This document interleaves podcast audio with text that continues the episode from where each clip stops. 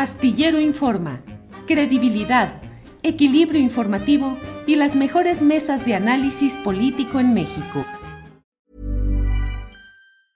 Burrow is a furniture company known for timeless design and thoughtful construction and free shipping, and that extends to their outdoor collection.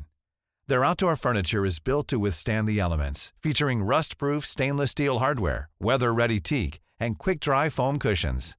For Memorial Day, get 15% off your Burrow purchase at burrow.com slash ACAST and up to 25% off outdoor. That's up to 25% off outdoor furniture at burrow.com slash ACAST. Hey there, it's Michelle Norris. I'm host of a podcast called Your Mama's Kitchen. When I travel, I'm usually looking for a way to find a taste of home when I'm not at home. And one of the things I love to do when I am at home is entertain. And Airbnb allows me to do that. When I was in California recently, I rented a house that had a great kitchen. And when we were sitting around the table, we're all thinking, we're in someone else's house. Someone could be in all of our homes as well. If you have a home, but you're not always at home, you have an Airbnb. Your home might be worth more than you think. Find out how much at airbnb.com/slash host.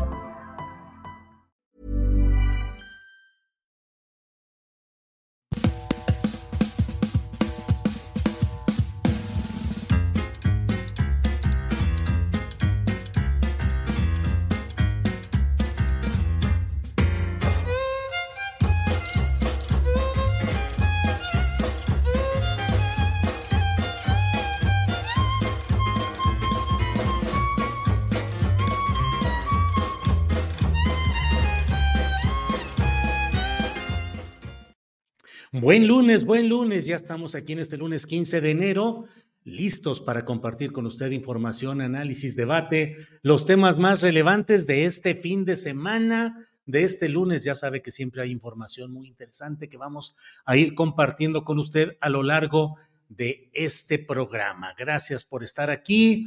Es la una de la tarde, ya con eh, un minuto, una de la tarde con un minuto. Estamos aquí puestos, les saludamos. Gracias a quienes van llegando desde diferentes partes del país, del extranjero, con sus comentarios, saludos, de todo aquí. Muchas gracias. Eh, Gustavo Silva nos envía saludos desde Houston.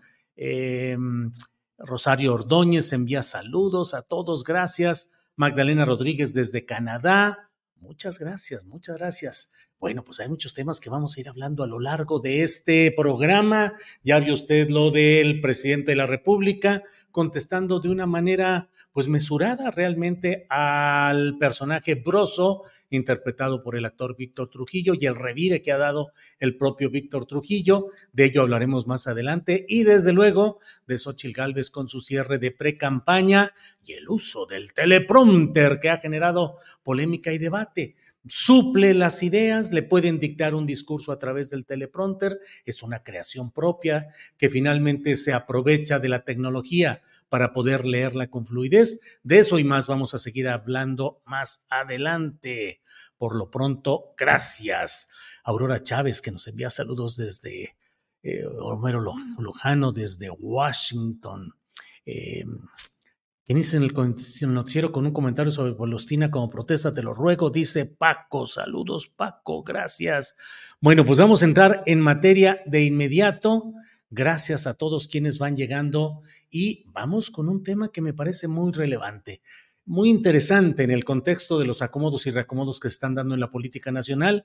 Eh, Luis Alberto Medina, usted lo conoce, es un periodista, fundador y director de Proyecto Puente, que se transmite desde Hermosillo, Sonora. Él entrevistó al exgobernador Mandio Fabio Beltrones. Luis Alberto está con nosotros. Luis Alberto, buenas tardes. ¿Cómo estás, Julio? Te saludo con mucho gusto. O es un gusto estar contigo, por supuesto, por acá en este lunes. Y en efecto, fíjate que eh, tuvimos contacto ayer con el exgobernador de Sonora, exdirigente nacional del PRI, ex senador Mario Fabio Beltrones. Se confirma su regreso a Sonora. Eh, Julio, es todo. Se está entrecortando, Luis Alberto. A ver, se está A ver, yo te escucho bien. Estamos bien, ¿no? Al aire estábamos bien. ¿Estamos bien? A ver, adelante, adelante, ya se escucha bien, Luis Alberto, sí. Decías que está la entrevista, sí. Sí, se confirma el regreso de Mario Fabio Beltrones a Sonora. Vuelve a buscar la candidatura al Senado, Julio. Mario ya lo había hecho en 1988 con Luis Donaldo Colosio, recordemos. La ganó, después fue el subsecretario de gobernación en el periodo con Carlos Salinas, después se viene en el 91 como gobernador de Sonora. En el 2006, recuerdas, fue también senador eh, plurinominal por el PRI, eh, después sería eh, diputado federal en el 2012, aunque en el 83 ya lo había realizado también en Sonora, en el 82. Es decir, el regreso de Malio pues ha generado, imagínate, una expectativa muy grande por lo que significa el gobernador Alfonso Durazo gobernando, dos eh, políticos que no tienen de alguna manera la mejor relación en el pasado, aunque en el presente, Malio, en esta primera parte de la entrevista, pues no se le va la yugular a Alfonso Durazo. Todos esperábamos que venía Malio tal vez a hacer una campaña fuerte contra Alfonso. Alfonso fue duro con él en el 2018 y en el 2021, Julio. Es decir, con las entrevistas que le decíamos a Alfonso Durazo, eh, fue eh, de alguna manera contundente en los señalamientos contra eh, Mario Fabio Beltrones en su momento, Claudia Pavlovich y el grupo de eh, el beltronismo. Hoy no, Manlio incluso pues eh, manifestó su respeto a Alfonso Durazo, dice, no somos amigos, tampoco enemigos, no vengo contra el gobernador. A lo mucho que dijo fue eh, que se dedique, no lo molesten, que se dedique a pacificar el Estado. Es decir, viene un Manlio, Manlio conciliador, Julio, un Manlio que no habíamos conocido o no en esta faceta, pero viene prácticamente él por una revancha para querer ser senador, para impulsar reformas eh, de Estado que son su fuerte, como lo hizo en el 2017-2006, pero no viene un Malio con la espada desenvainada, vamos a decirlo. En esta primera parte fue su aspiración, su relación con Fernando Gutiérrez Barrios, donde se formó en la política. La entrevista duró dos horas y media, Julio, ya sabrás. Ándale. Son formatos de Rompe el Silencio en esta tercera temporada que hacemos su servidor con Bion Producciones y Proyecto Puente. La primera hace tres años la inauguró Guillermo Padres, después una serie de entrevistas. La segunda, Eduardo Burs, que después vendría Lili Telles, ¿recuerdas? Daniel Hidalgo, es decir, son entrevistas a profundidad eh, que hacemos. Y en esta tercera temporada viene Manlio Fabio Beltrones a darnos esta entrevista a Proyecto Puente Bien Producciones. Si te parece, preparamos un audio para ustedes, para que escuchemos la entrevista y tengas tú, por supuesto, eh, eh, con la libertad de hacerme alguna pregunta de esta primera parte. La segunda parte, eh, Julio, ya mañana es todos los casos, ¿eh? y hay que decirlo, mi reconocimiento a la apertura de Beltrones, todos los casos no condicionó ni dijo, hey, no me vayas a preguntar, ya sabes la clásica, porque ahorita ahora hasta preguntar es, es delito, ¿no? En el país de repente el político, no, tienen la piel muy delgada, maestro, digo, de cualquier partido, ¿no? ¿no? No les preguntes por qué no.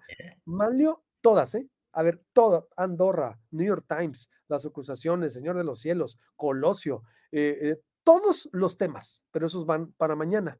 Entonces, fue, fue, una entrevista muy, un ejercicio muy profesional, hay que decirlo, eh, de, respeto, pero contundente, uno que es esgrima, eh, hace esgrima político, periodístico eh, o, espadeo, estuvo la verdad muy, pero muy interesante, esa va para mañana, por eso reconocimiento a la apertura y la tolerancia que tuvo Malio, estoico, aguantó todas, ¿eh? Es decir, entonces, vamos con esta primera parte. vamos, Luis Alberto, adelante. Adelante. ¿Viene Manlio Fabio Beltrones a buscar la candidatura al Senado? Bueno, este es un proyecto que puede concretizarse el 17 de este mes. Eh, todavía es una convocatoria que no sé cuántos más puedan atender eh, para registrarse para, y competir por el Senado de la República. En lo personal, a mí me interesa mucho, pero estamos en esa etapa en la que no se ha decidido nada. ¿Pero te vas a registrar? Es mi intención. Como candidato a Senado. Es mi intención, me interesa mucho el eh, participar en momentos pues tan inéditos como los que estamos viviendo, en los que muchos piensan que ya todo está hecho y que no puede pasar nada distinto, cuando lo importante es hacer que las cosas buenas pasen y que se corrija todo lo que se ha desviado. En este caso, por ejemplo, sería una campaña por tierra, es decir, vendrías a hacer campaña a pedir el voto directamente. Me gusta mucho esa opción. Eh, tengo también una oferta por parte del partido para hacerlo de otra manera, como le llaman en el listado, pero a mí me interesa venir y platicar más todavía con los sonorenses, porque creo que hay que hacer mucha conciencia sobre esta mm, preciosa oportunidad que tenemos de hacer que las cosas cambien. Malio, eh, y en este caso, eh, entonces, si está así la situación con Alfonso, ¿cómo ves a su gobierno? Pues lo he visto de lejos y siempre eh, esperando que sea exitoso. Eso es todo. Así lo veo, con esperanza de que tenga éxito. Pero lo ves bien, mal, ¿cómo lo, qué, puedes calificar del gobierno de Alfonso? Pues, eh, me parece que uno de los eh, problemas más agudos que tiene y sobre los cuales debe de trabajar es sobre el de la pacificación de buena parte de Sonora, donde hay violencia, donde hay mucha delincuencia que la está sufriendo eh, el sonorense común y corriente. Nosotros. Si tú le dieras un consejo a él, ¿cuál sería? Si tú lo pudieras dar. Él no amerita consejos. Él a lo mejor puede darlos. Y si los da y son buenos, hay que acompañarlo. Hasta ahorita, hasta ahorita ha hecho un buen gobierno, un mal gobierno Alfonso Brazo. Es que no es de calificación. Hasta ahorita apenas lleva tres años. Y entonces esto se califica cuando se termina. Y mira que a mí me han calificado muchas veces porque yo lo terminé. Todos van a estar sujetos a la calificación. Todos son ex, pero ¿a poco no puedes decir en tres años si está bien o mal? No, porque no sé si a lo mejor los primeros tres años son eh, solamente el primer impulso y los tres últimos de éxito y logro. Entonces, mm, no me lo entretengan. O... Dejen, por favor, que trabaje, acompáñenlo a que trabaje y trabaje bien Qué bueno que este, se ha sacudido de muchos eh, funcionarios, así sucede, que no daban resultados, algunos hasta promovidos, ¿no? Pero ese es un gobierno. Lo que sí debo de reconocer es eh, un hombre con experiencia y estudioso, que estoy seguro que esas dos, eh, pues esos dos elementos le servirán mucho para gobernar mejor. Eh, ¿le avisaste que venías eh, no. como candidato? ¿Y por qué tendría que avisar? No, por como cortesía política. Como pues que todavía no, soy candidato, pues estoy viendo a ver si... ¿O que ibas a regresar como...? Sí, sí o si no. Por eso, avisaste, él, tú, le dijiste, Alfonso, voy a regresar, ¿no? Yo le avisé a mi familia y, y ahorita le estoy diciendo a mis amigos sonorenses a través de tu tan escuchado programa. ¿Hay pacto con Alfonso Brazo entonces o no? Para, para, ser el candidato al Senado. No hay pacto en esta, en esta pax política que puede haberse, ¿no? Sí, porque no lo, como no lo criticaste. Qué, bueno que lo preguntas, porque es muy importante evitar tantas especulaciones. Totalmente. Porque parece Que, la política está hecho de eso, ¿no? Para eso es romper el silencio. Es que es lo que se dice. De especulaciones. Yo te, tengo que preguntar lo que se dice, aunque a veces no es verdad. Y otras más. Pero las realidades son más fuertes que las especulaciones. Es como la verdad. La verdad es más fuerte que la mentira. Oye, Luis Alberto, en algunos sonorenses, si me equivoco, corrígeme, dicen es muy vago para, para decir de alguien, no porque sea vago, sino muy canchero, dicen los argentinos. O sea, eh, muy suelto y muy hábil y con la sonrisa, pues no sé si de cinismo político o de em, un poco burlona políticamente, Luis Alberto. Pues es un, estilo peculiar de Beltrones, ¿no? Vaya, eh, de seguridad. Yo creo más bien son, es la experiencia, Julio. Son los años. Beltrones, a ver, tiene más de 40, 50 años en la política. Es decir, Beltrones yo creo que sabía lo que iba en la entrevista. La entrevista, como te digo, es en dos partes y yo más bien lo veo muy cuidadoso, ¿eh? Nunca había visto a Malio tan cuidadoso. A ver, el presidente en, el, en, diciembre le dio luz verde prácticamente, Julio. Le dijo, acuérdate que le preguntaron, Beltrones, no sé si recuerdes, le dijo, Beltrones va a volver a Sonora. ¿Qué opinas al respecto? Y el presidente dijo, adelante, todos tienen derecho. Cada quien tiene su historia, la gente sabrá. Tú sabes que AMLO es duro. Cuando si AMLO quiere hacer pedazos a alguien, se suelta y se va con todo. Y fue también cuidadoso, por eso en la segunda parte de la entrevista le pregunto, a ver, ¿hay pacto con el presidente? No, claro que no, dice Malio, lo niega, pero lo veo a Malio muy cuidadoso, lo veo conciliador, lo veo como un Malio diferente, no lo veo al Malio fuerte. El estilo Malio es así, como, como decimos también en Sonora, tiene más salidas que un cerco viejo, ¿no? También. es decir, e, es muy hábil pero pues uno también por eso eh, eh, hablo una especie de esgrima eh, periodístico, porque uno está entre que sí, que no, digo, él contesta lo que quiere, uno pregunta lo que quiere, pero viene un Malio, o yo la veo así una especie de retiro político, pero que él quiere retirarse de una forma en donde digan, volvió a buscar la candidatura al Senado como lo hizo Gutiérrez Barrios, uno de sus mentores, en, Veracruz, por ejemplo. Entonces, yo creo que es, es, prácticamente algo muy inédito también que estamos viendo en Sonora, no se había visto en julio. Viene Lili Telles junto con él, él se expresa muy bien de Lili Telles. Exacto. se expresa muy bien.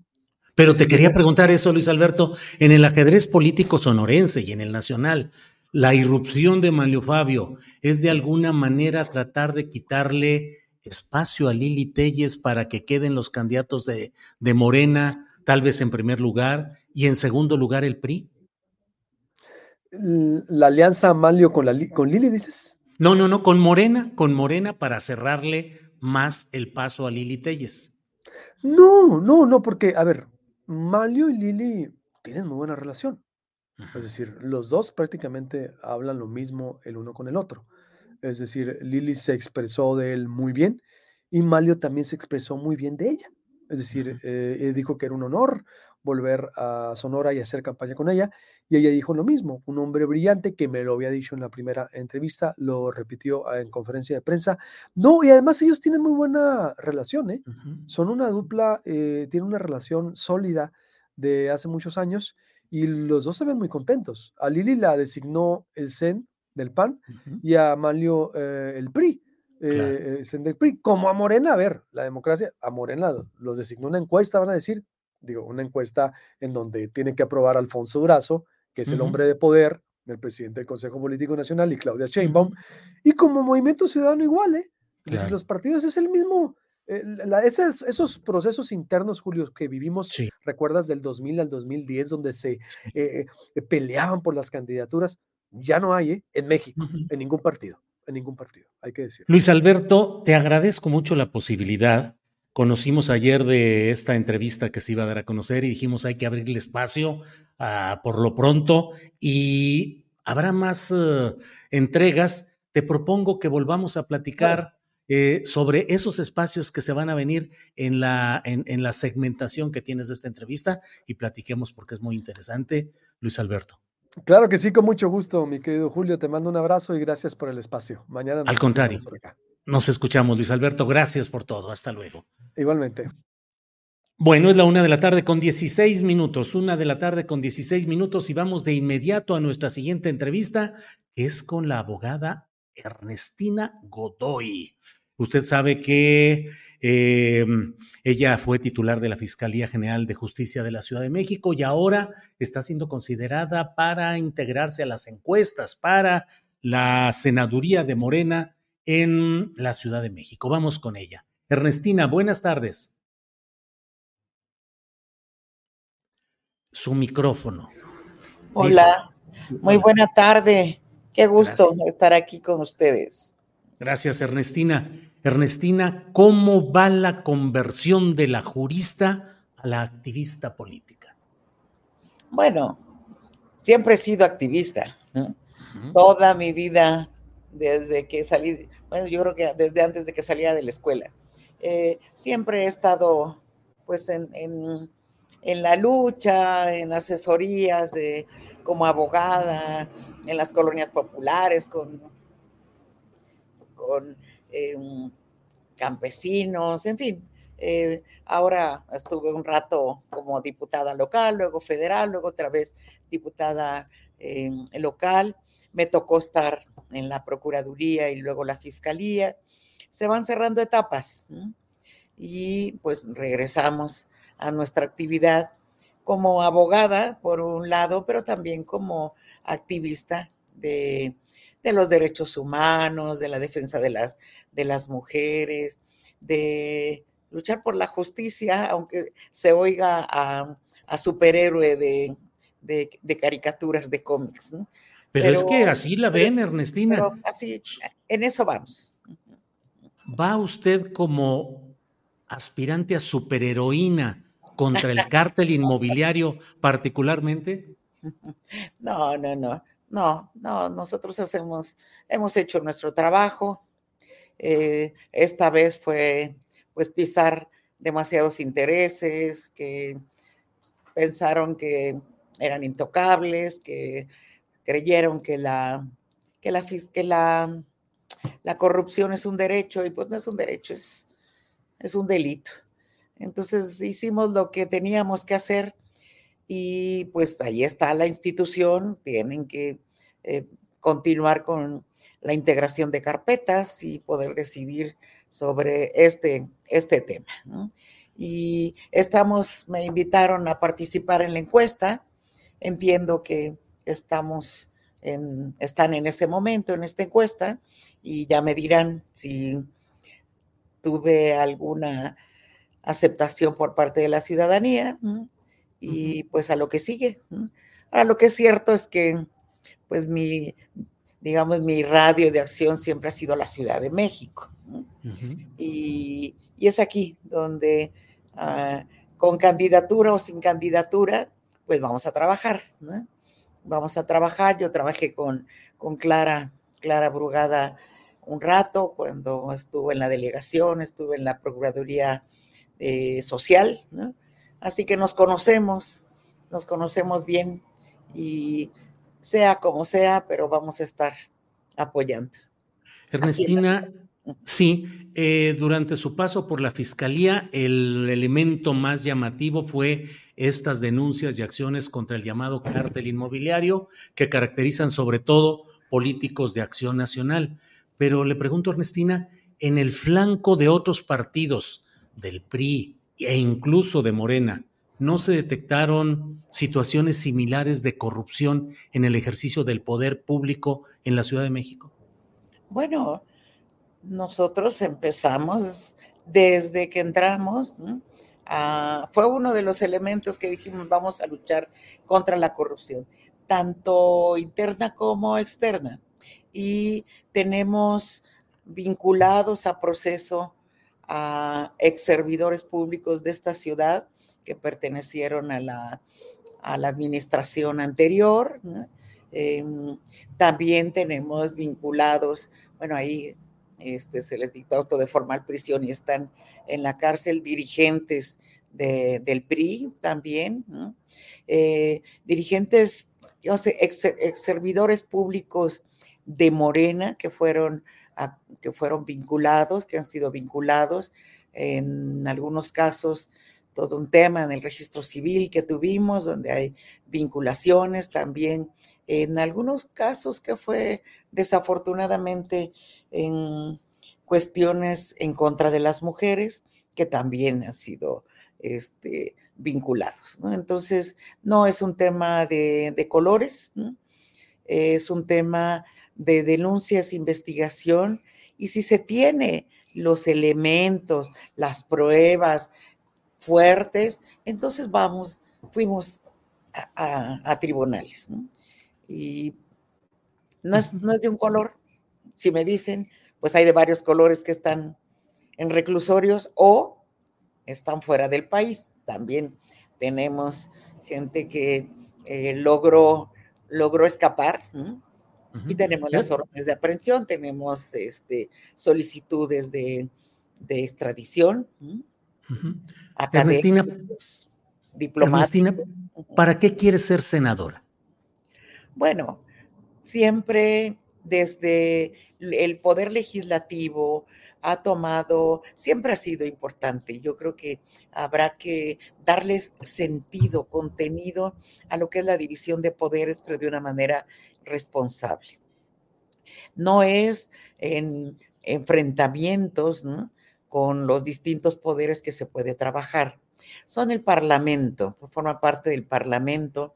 Yo he sido diputada, tanto local como federal, y me parece que eh, la posibilidad que desde esos parlamentos se tengan eh, diálogos para poder llevar a cabo pues una serie de, modificaciones, de programas, de programas que requieren modificaciones, de acciones que requieren Pero usted va a insistir en especial en algo, Ernestina, usted en algo, o sea, su propósito es esta propuesta concreta. Yo, yo siempre he trabajado los temas de justicia, desde la legislatura local y la federal, fueron temas de justicia, fueron temas de, atención a, mujeres y víctimas, han sido mis temas. En, el, en, la, en la Cámara de Diputados, uno de mis temas, aparte de estos que he traído, ha sido el control, el, control, digamos, desde entre, entre los distintos poderes, que, que, se tengan los instrumentos, los mecanismos, para que mutuamente se tenga ese equilibrio. Y no es como antaño que el, judicial, eh, perdón, el ejecutivo era el ultrapoder, el superpoder, y que de pronto pareciera que ahorita tenemos al poder, al poder judicial también como el ultrapoder y el poder legislativo sin poder trabajar para realmente tener esos diálogos que permitan esos acuerdos que lleven a, a, tener la posibilidad de realizar acciones. Pues tenemos el tema de, la energía eléctrica, el tema electoral, que todos sabemos que es necesario. Entonces me parece que es, es muy importante eh, estar en los distintos poderes en el sector público, es importante y se puede hacer mucho. Ernestina, Lenia, sí. También. Ernestina Lenia Batres ha dicho que a ella le honra considerarse la ministra del pueblo en la Corte. ¿Usted, Ernestina, aspira a ser la senadora del pueblo en el Senado? Bueno, es que, es que deberíamos de ser todos del pueblo, pues somos, cuando estamos como, como representantes, somos representantes populares, representamos a, eh, por ejemplo, cuando yo fui diputada local, representé un pedacito muy importante de esta ciudad que está en, en, Iztapalapa, ¿no? Y pese a que eres diputado de la ciudad, estás representando a esos electores que, creyeron, que creyeron en ti, ¿no? Entonces, ese no debería de ser una excepción. Los representantes somos representantes, deberíamos de ser representantes populares, la voz del pueblo. Ernestina, ¿va a ser usted senadora por seis años o puede optar pronto por pasar a otro cargo? Pues mire, Julio, la última vez que fui diputada local, perdón, sí, diputada local, lo fui por, por elección, caminé puerta toqué puerta por puerta y gané la elección. Y estuve dos meses, ¿sí? Porque después me invitaron a participar en la Procuraduría, ¿sí?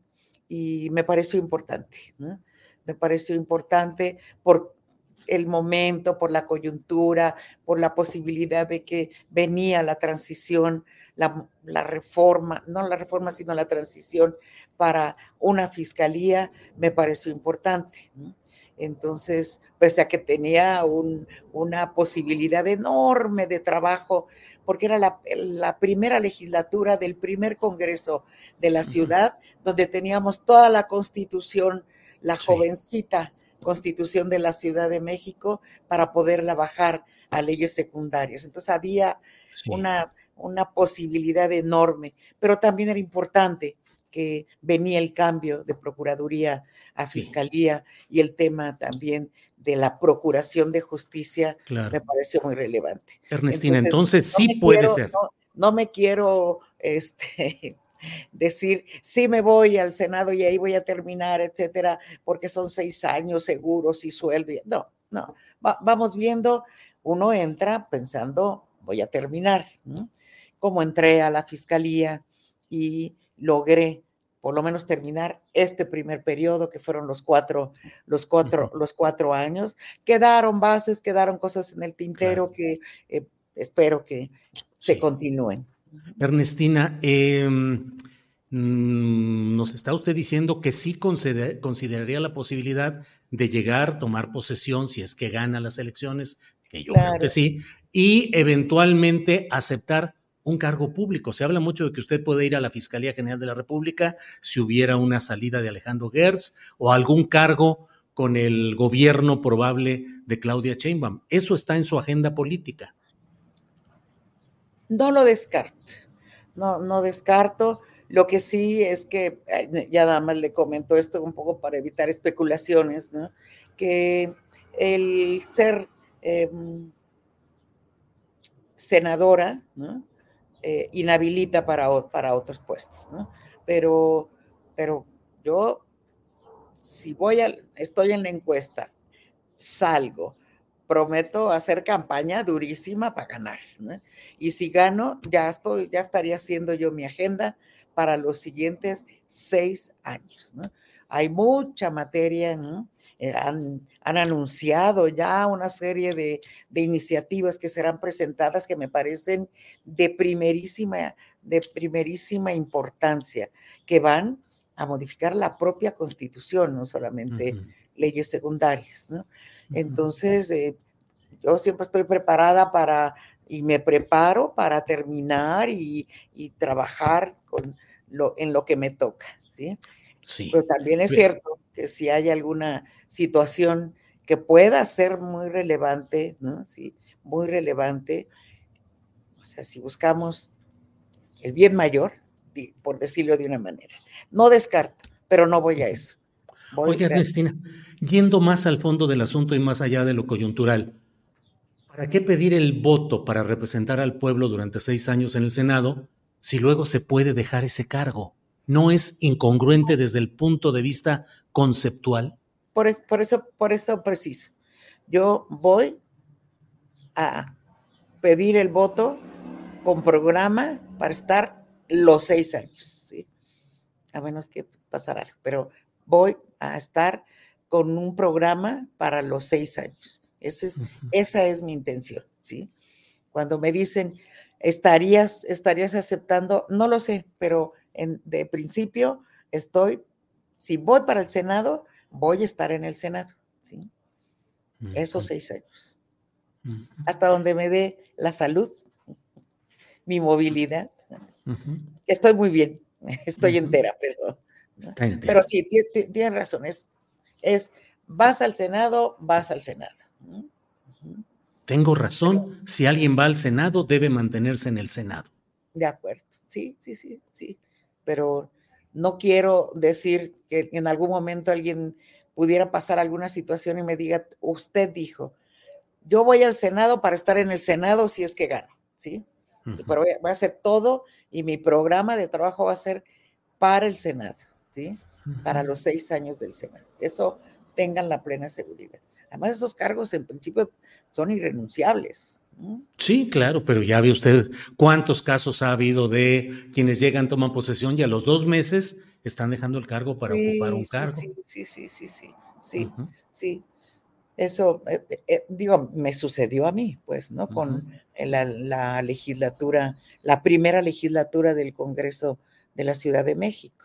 Claro. Ernestina, sí, su cargo de manera natural acarrea reacciones adversas de aquellos que son afectados por las decisiones judiciales. Es decir, siempre hay gente mm, deseosa de venganzas o de enconos contra funcionarios judiciales. Su compañero de fórmula es o puede ser Omar García Harfush.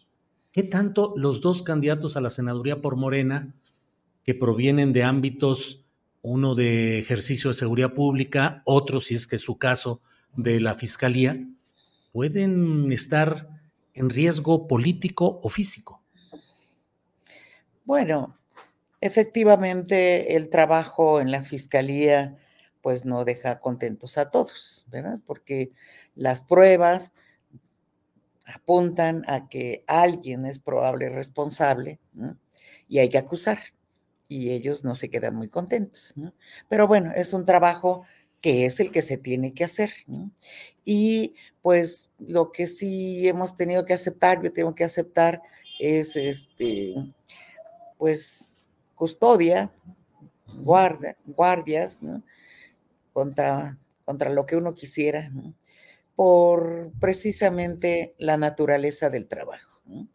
Eh, pero bueno, son situaciones que uno acepta y conoce desde el principio. Y, hay que cuidarse. Bien, Ernestina, pues le agradezco mucho esta atención, su amabilidad. A ustedes, Y a reserva de lo que desea agregar, yo le doy las gracias por esta ocasión, Ernestina. No, esto que lo, lo dije al final de mi informe, pues desde, desde donde esté, siempre voy a estar luchando por un mejor país, por una mejor... Eh, eh, yo me desarrollaba en la ciudad por una, por una mejor ciudad, ¿sí? Y, y lo vamos a hacer siempre con mucha convicción y de manera muy profesional.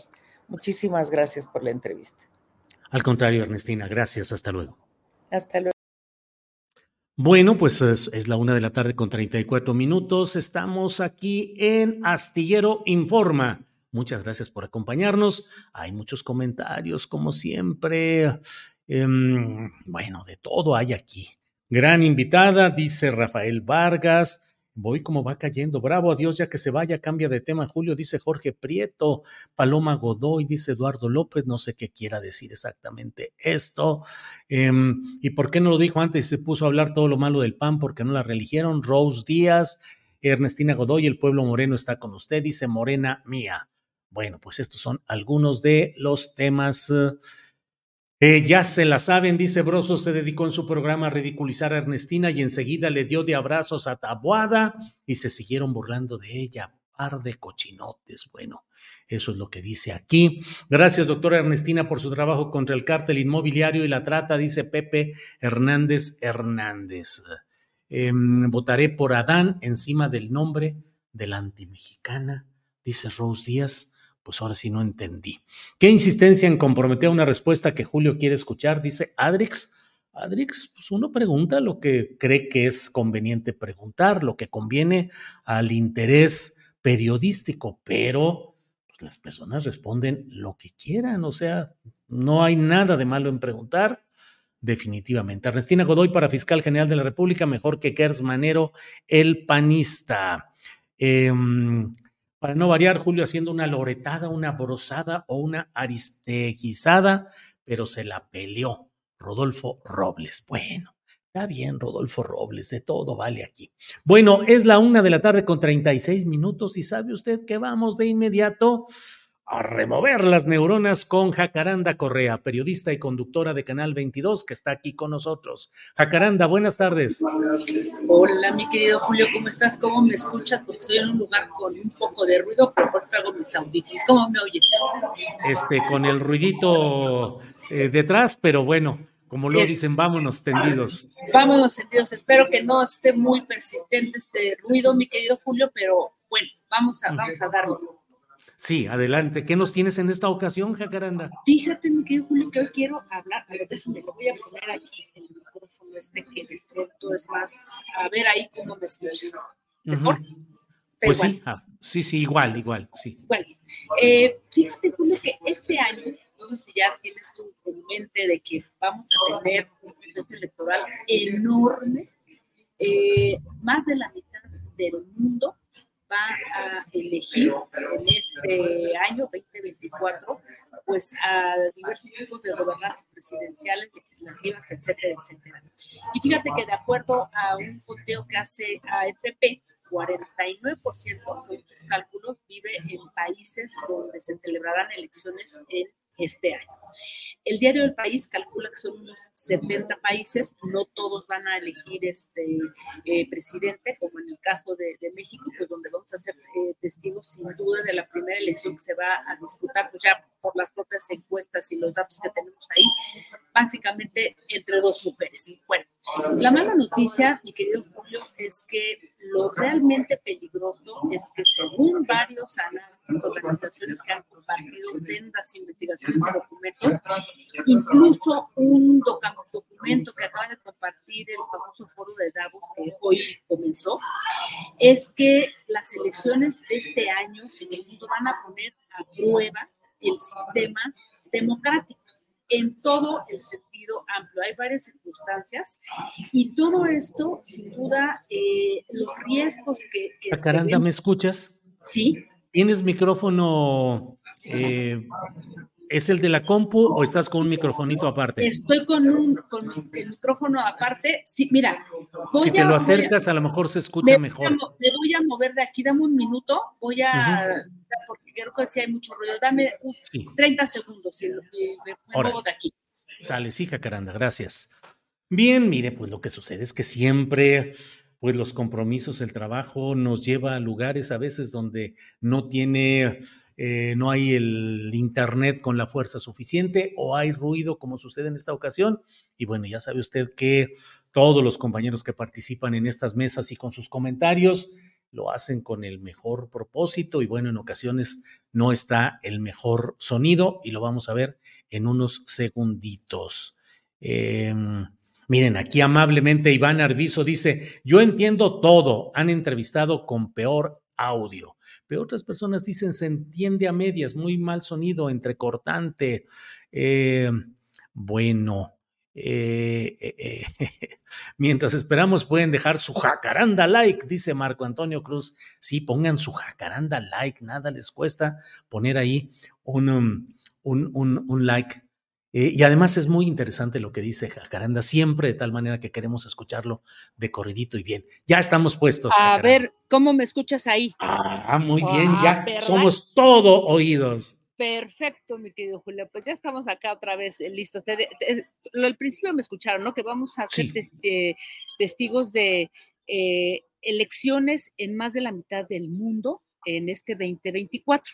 Y no todos, decía yo, van a, van a elegir este, presidentes, también va, a ser elecciones este, legislativas y, bueno, algunos otros cargos también de elección popular. Pero aquí lo interesante, mi querido Julio, eh, Fíjate que estuve consultando varios documentos porque estoy muy interesada en el tema y por ahí fíjate que crucé eh, información de un informe de Oxford Analytica eh, un documento que comparte el foro de Davos, que justamente decíamos empieza hoy, eh, y también de otra organización que no conocía, honestamente, que se llama VVDEM, que son variaciones sobre la democracia, que tiene sede en Chile, y un think tank estadounidense que se llama Center for American Progress. Y entonces, ¿tú cuál crees, mi querido Julio, que va a ser el mayor riesgo en este proceso electoral 2024 en el mundo? ¿Qué te imaginas? Eh, ¿La influencia del crimen organizado? No. Fíjate mm. que no en todo el mundo. Ni más ni menos que la desinformación. O sea, eso me parece. Claro, claro, Me pareció alarmante porque, por ejemplo, en el documento que, que presentan en el foro Davos, la información errónea y desinformación aparece como uno de los riesgos más grandes, o sea, es el número uno, seguido, bueno, eh, después eventos climáticos extremos y en tercer punto, fíjate, por fin se asume el concepto de polarización social, Julio, que se vincula desde luego con la desinformación. El cuarto riesgo o peligro es la ciberseguridad, o sea, cómo van a estar expuestos diferentes gobiernos por ataques este, sistemáticos, este, sistemas hackeados, etcétera. El cinco es el conflicto armado interestatal. Seis, falta de oportunidades económicas. El séptimo, la inflación. Octavo, la migración. El nueve, caída económica. Y diez, la contaminación. Pero fíjate que a mí me llamó mucho la atención esto de la, de la desinformación, mi querido Julio, porque pues lo paradójico es que a pesar de que estas son las alarmas, y de hecho Oxford eh, Analytica tiene todo un documento ahí muy completo en donde, en donde hace un llamado a, varios países a, poner este, atención en este tema, lo paradójico, mi querido Julio, es que dos de los países que, van a, tener elecciones este año, pues es Estados Unidos y Rusia, que sin duda van a, van a, lograr, eh, pues digamos que van a tener un impacto a nivel geopolítico muy importante. Y en el caso de Estados Unidos, empezando por esto, y lo entrecomillo, la mayor potencia en el mundo, pues aunque nos, nos resulte inverosímil y muy descorazonador, es casi seguro que Donald Trump sea eh, pues nominado por el Partido Republicano para las elecciones de, pues, de, este año y esto pues está a la vista de todo el mundo. lo terrible, mi querido Julio, es que Donald Trump, sea cual sea el resultado, ya está haciendo campaña, lo hemos estado viendo de una manera, pues llamémosle novedosa, impresionante, desde los juzgados, desde donde está diciendo que es mentira todas las acusaciones que él hizo al convocar a través de una mentira la, este, la famosa toma del Capitolio, Julio. Entonces, imagínate tú el mensaje que se está dando de esta, otra vez, entre comillas, potencia mundial, ¿no? Eh, ¿Qué se dice? Con, con, esta posible candidatura de Donald Trump y lo que significaría en un momento en donde las alarmas se están centrando en la desinformación, pues que la verdad no existe y que es posible mentir y engañar a toda una nación sin que existan consecuencias. ¿Qué digo una nación? A todo el mundo. Y es tremendo porque entonces, ¿de qué sirve que se estén haciendo llamados y que se estén encendiendo las alarmas? Porque cualquiera que sea el resultado, eh, en especial si Trump es, es electo, pues esta disfuncionalidad democrática desde luego que manda un mensaje muy peligroso, ya lo dijimos, ¿te acuerdas la, semana pasada, el lunes?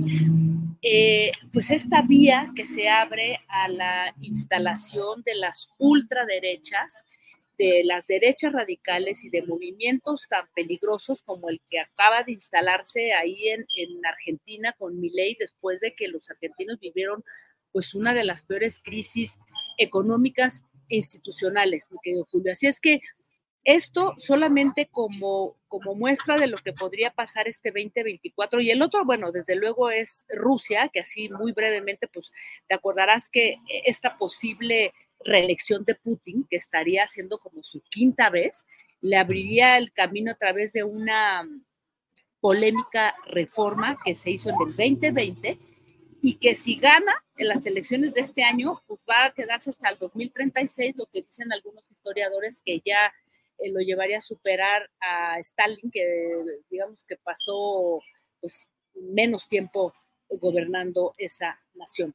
Así es que, mi querido Julio, pues digamos que en, resumen, yo creo que vamos a, a, estar frente a un fenómeno nuevo, ya lo estamos viendo aquí en México, las alarmas de la desinformación que ahora se pegan con la irrupción de la inteligencia artificial, creo que nos van a hacer vivir un nuevo momento político del que todavía no alcanzamos a medir sus consecuencias, porque no solamente estar desinformados, sino que la gente está harta de esta saturación informativa sin saber dilucidar qué es verdad o qué es mentira y esto de alguna manera pues también hace pues, a la gente alejarse ¿no? de la política y tener votos menos informados, informarse por las redes sociales y esto, bueno, pues tenemos ahí ya un gran ejemplo de los reyes de, las redes sociales como Milei, o el caso más tremendo del que hablamos la semana pasada, pues Bukele en El Salvador, que también podría reelegirse este año. Así es que, pues mi querido Julio, la que nos espera este 2024, ¿tú cómo, cómo ves este, lo que va a ocurrir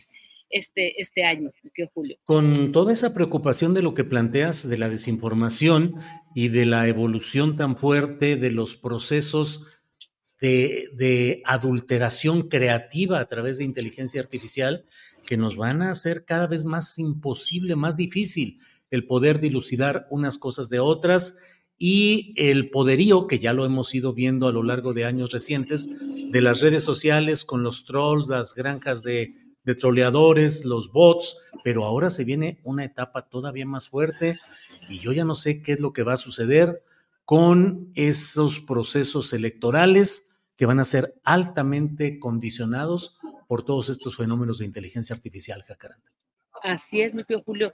Y yo solamente este, concluiría y, subrayando de que a pesar que se los, de, que se ha insistido ¿no? por diversos estudios de que la desinformación eh, es, un, es un asunto que viene aparejado desde el inicio de la humanidad, creo que sí estamos viviendo un momento particularmente complejo y como tú bien lo dices, o sea, el tema de la, de la inteligencia artificial va a ser ahí pues su gran trabajo y creo que lo importante es empezar a, a, plantear otro tipo de, de, aproximaciones ¿no? a, a, los procesos electorales, mi querido Julio.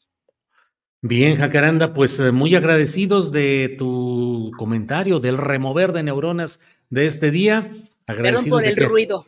No, no, no, pero ya lo corregiste muy bien. Que sigas disfrutando de tu café en Tierra Garat, porque ya vi que allí es pues donde que estás. Que nos paguen, ¿verdad?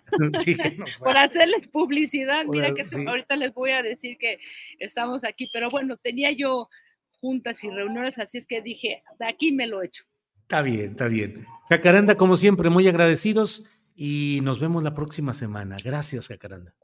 Un abrazo, mi querido Julio, a todas y a todos, y pues que venga un año maravilloso y que tú sigas triunfando en tus maratones con Julio Alejandro. Ya te Ahí vamos, sí, sí, sí, medio maratón por lo pronto. Muy Me bien. Parece muy bien. Un abrazote. Hasta luego, Jacaranda, gracias. Bueno, pues uh, ha sido Jacaranda Correa. Gracias por estar atentos a esta transmisión. Es la una de la tarde con 49 minutos.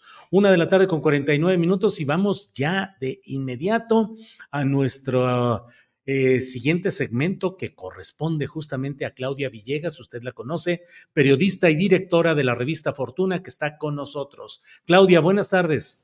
Muy buenas tardes, querido Julio. Qué gusto saludarte a ti y a toda la audiencia de Astillero.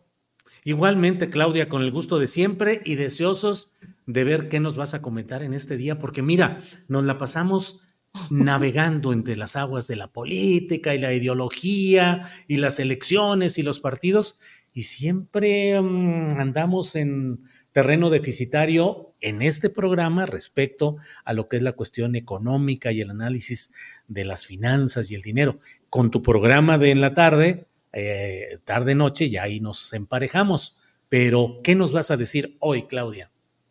Gracias, Julio. Pues sí, como yo digo siempre en el programa Economía Social que hacemos en colaboración, Julio, que lo que divide la política, la economía, la, lo una. Tenemos que entender que en los temas económicos, querido Julio, pues ahí nosotros necesitamos tener cabeza fría, eh, establecer claramente cuáles son los pros y los contras. Y si te parece, yo quiero platicar y quiero seguir abundando sobre el tema de la reforma de las pensiones.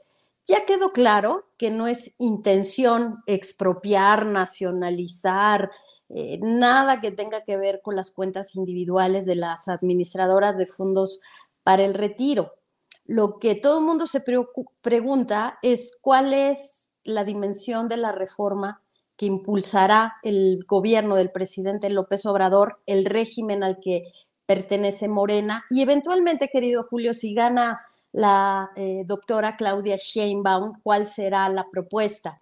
Y yo me fui a, a, remover las neuronas, como dice Jacaranda, y a propósito de algo que te escribían aquí hace unos minutos, de que debe haber más recaudación, menos impuestos que parece una contradicción, pero no. El problema al final del día es cómo tenemos más recursos para garantizar que las personas que se van a, jubilar, que se van a retirar, no solo tengan, Julio, su pensión digna para vivir como vivían en los últimos años de, de su pensión o como vivieron su calidad de vida durante toda su vida productiva, sino que tengan acceso pero a el sector de servicios médicos, a un tema de invalidez, tantas cosas que vienen aparejadas y que en algún momento garantizó sí o sí el Instituto Mexicano del Seguro Social.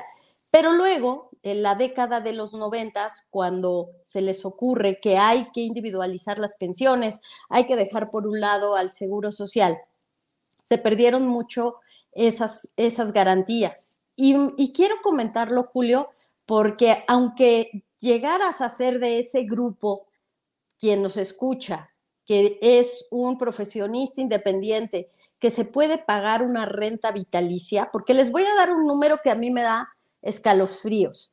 Para que un trabajador que quiera retirarse con 15 mil pesos, amigos y amigas, ni siquiera les estoy hablando de 30 mil, 50 mil pesos, con un ingreso de 15 mil pesos ya cuando eres adulto mayor, donde se supone ya no tienes que pagar colegiatura, no tienes que pagar pensiones, Julio, eh, no tienes que pagar, perdón, hipoteca, tendrías que tener al menos 2.5 millones de pesos. Bueno, con, ese, con esa renta vitalicia que la pudieras pagar privada, no podrías pagar un seguro de gastos médicos mayores. Por eso es tan importante repensar esto que parece un desafío electoral, mediático, como tú quieras. Es un asunto pendiente, Julio, no sé qué te parezca. Sí, sí, sí, claro, es un asunto pendiente y sobre eso va a haber mucho todavía que decir y que tejer y destejer y entender todos estos procesos, Claudia Villegas. Em, pues bien, ¿qué nos queda por ahí pendiente, Claudia? Bueno, terminar sobre esta idea, Julio. Hace cinco meses entrevistamos al subsecretario de Hacienda, Gabriel Llorio, y precisamente yo le preguntaba sobre la sostenibilidad del modelo de desarrollo económico que impulsa el gobierno del presidente López Obrador, Morena, ahora Claudia Sheinbaum.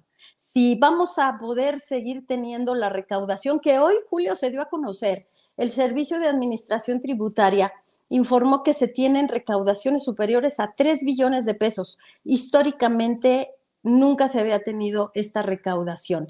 Entonces, yo le preguntaba qué se necesitaba para ser sostenible y sustentable, porque la red de protección social amigos y amigas, necesita 700 mil millones de pesos al año, que es más o menos lo que se transfiere en pago de intereses, deuda a bancos, bonos, lo que pagamos por lo que debemos y que es, uno de nuestros grandes lastres. Y entonces él lo que dice es que él no ve que ninguna reforma fiscal pudiera solucionar el, el tema como sí lo puede hacer una mejor recaudación, porque México tiene las tasas impositivas en los niveles muy parecidos a los de la Organización para la Cooperación y el Desarrollo eh, Económico. Entonces, necesitamos cobrar mejor porque las tasas son muy altas.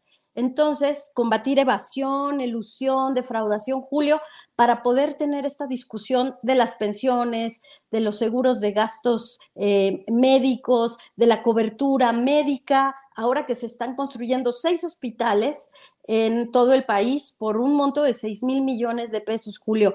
Es una discusión de fondo que no tiene que ver en nada y con nada con robarse o no un fondo de pensiones individualizado, querido Julio.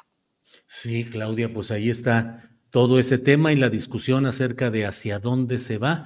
Y lo que tú planteas, pues sí, el hecho de regulaciones legislativas más a fondo en materia de evitar la ilusión, la evasión, un mayor cobro de impuestos. No puede haber un programa social que realmente ayude a la gente si no hay más dinero y ese dinero puede debe salir legítimamente de la recaudación de las actividades productivas que tienen más éxito, porque luego hoy leí algo relacionado con que en el mundo los cinco principales multimillonarios duplicaron su fortuna durante este tiempo, a la vez que los segmentos más eh, desfavorecidos del mundo retrocedieron en su calidad de vida. Entonces hay una concentración de riqueza enorme, Claudia. Sí, Julio, para terminar y agradeciendo muchísimo poder platicar contigo en este intercambio de ideas, Julio, pues nada más decirles que sí, que lo que ha pasado durante los últimos años es que se ha fortalecido el mercado interno y que una apuesta por un sistema de pensiones diferente, un sistema de pensiones que le dé a la gente una, un retiro digno, podría mantener eso, Julio, lo que ha pasado en nuestro país, un mercado interno más fuerte, una menor concentración de la riqueza, menos transferencia a pasivos que contratamos en algún momento de crisis y fortalecer el mercado interno porque las generaciones que se van a jubilar, Julio, deben ser generaciones que conserven el poder adquisitivo, porque si no vamos a tener un ejército de adultos mayores pobres y creo que es ahí donde todo lo que hemos ganado se puede perder. Bien, Claudia. Pues muchas gracias y nos vemos hoy a las 8 de la noche en Economía Social con Claudia Villegas, su equipo de la revista Fortuna, que puede usted leer en www.revistafortuna.com.mx y disponible en estantería de tiendas departamentales y en otros lugares. Así es que, Claudia, nos vemos en la nochecita a ver qué nos vas a presentar hoy. Muchas gracias, Julio. Vamos a hablar de pensiones, pero desde la perspectiva de cómo nos afecta a los ciudadanos de, a pie. Algo muy aterrizado, no tanto eh, macro, pero ojalá nos puedan acompañar. Muy bien, Claudia, pues hasta hoy en la noche y por lo pronto, muchas gracias. Gracias, Julio. Excelente semana a todos y a todas. Bien, gracias. Es la una de la tarde con 58 minutos. ¡Boom! Em, muchos comentarios, muchos comentarios aquí acerca de lo que está sucediendo. Licenciada Claudia platica en la noche de la recesión de Estados Unidos en México. Em, ultraconservadora Eduardo García, la reforma de impuestos, dice Estela Mar, debe incluir el cobro de impuestos a la riqueza y no al ingreso, como ha sido siempre. Em, bueno, pues tenemos muchos comentarios, pero antes de ir a nuestra siguiente sección, que es la mesa de periodismo de los lunes, déjeme ir con una pequeña cortinilla de presentación y regresamos en 30 segundos.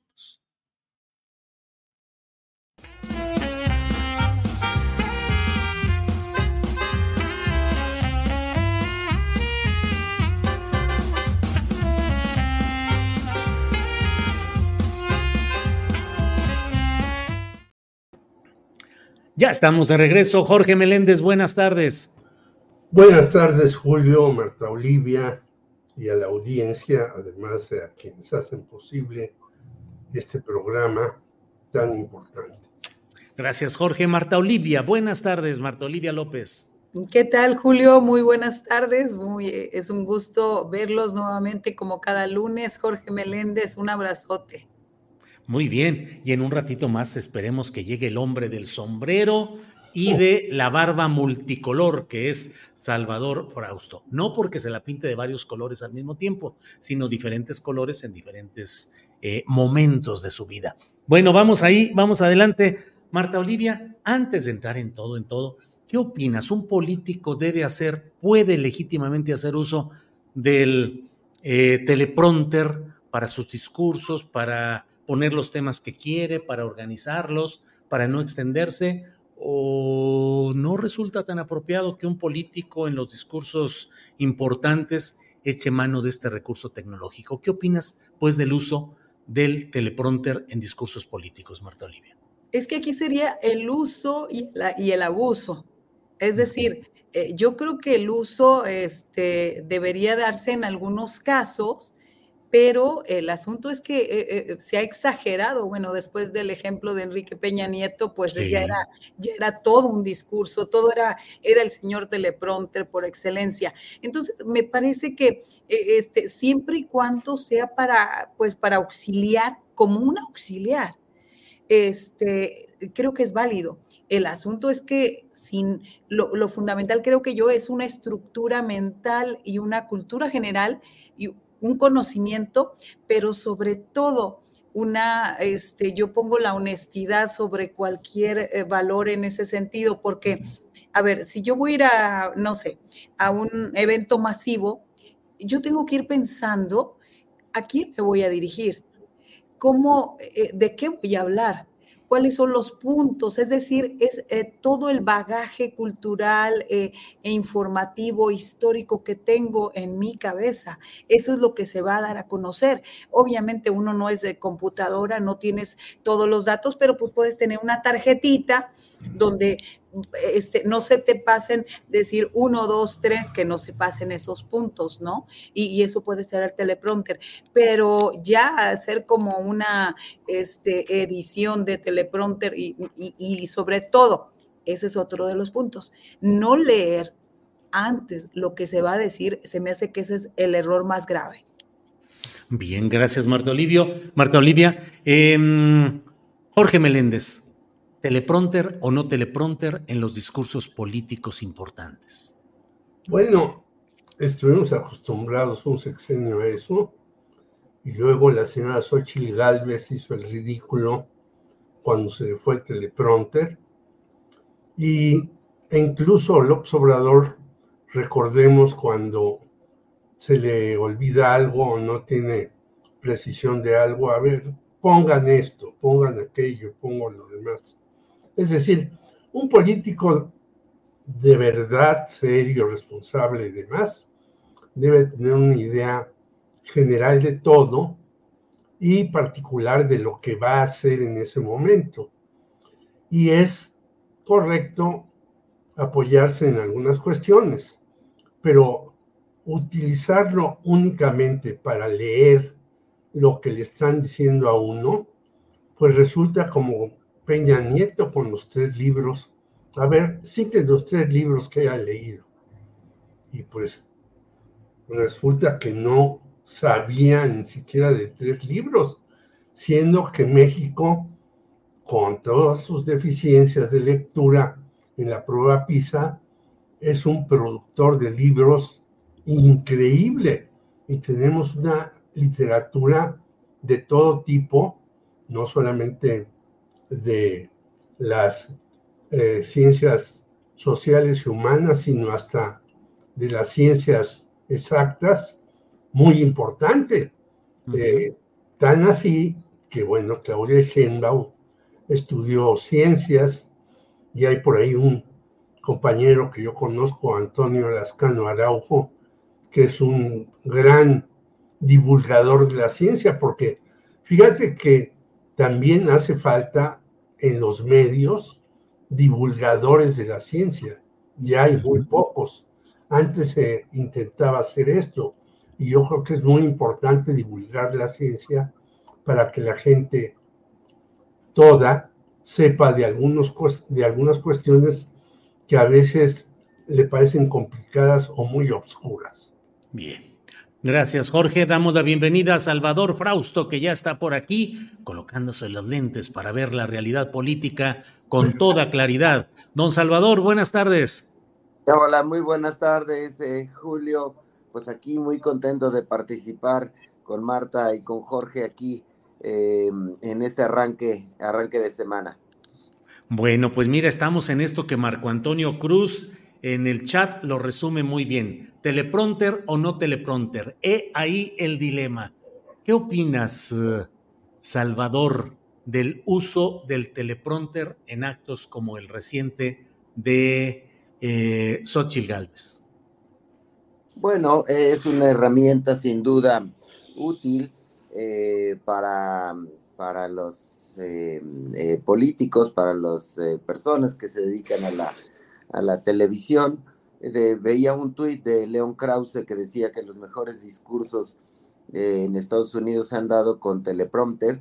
Eh, yo pienso en algunos discursos eh, interesantes, importantes de Porfirio Muñoz Ledo, que sí fueron este, leídos, reproducidos textualmente después de hacer un discurso interesante, intelectual sobre alguna realidad del país. Sin embargo, pues el presidente López Obrador nos, eh, nos malacostumbró a la improvisación, porque él revisa con poca, eh, con poco rigor, digamos, lo que escribe o le escriben en sus discursos, y eh, ahora pues suena, este debate surge pues a propósito de que pues Xochitl hace algunas semanas o, o poco más de un mes, pues se equivocó, se quedó sin palabras a la hora de que se le, falló el teleprompter.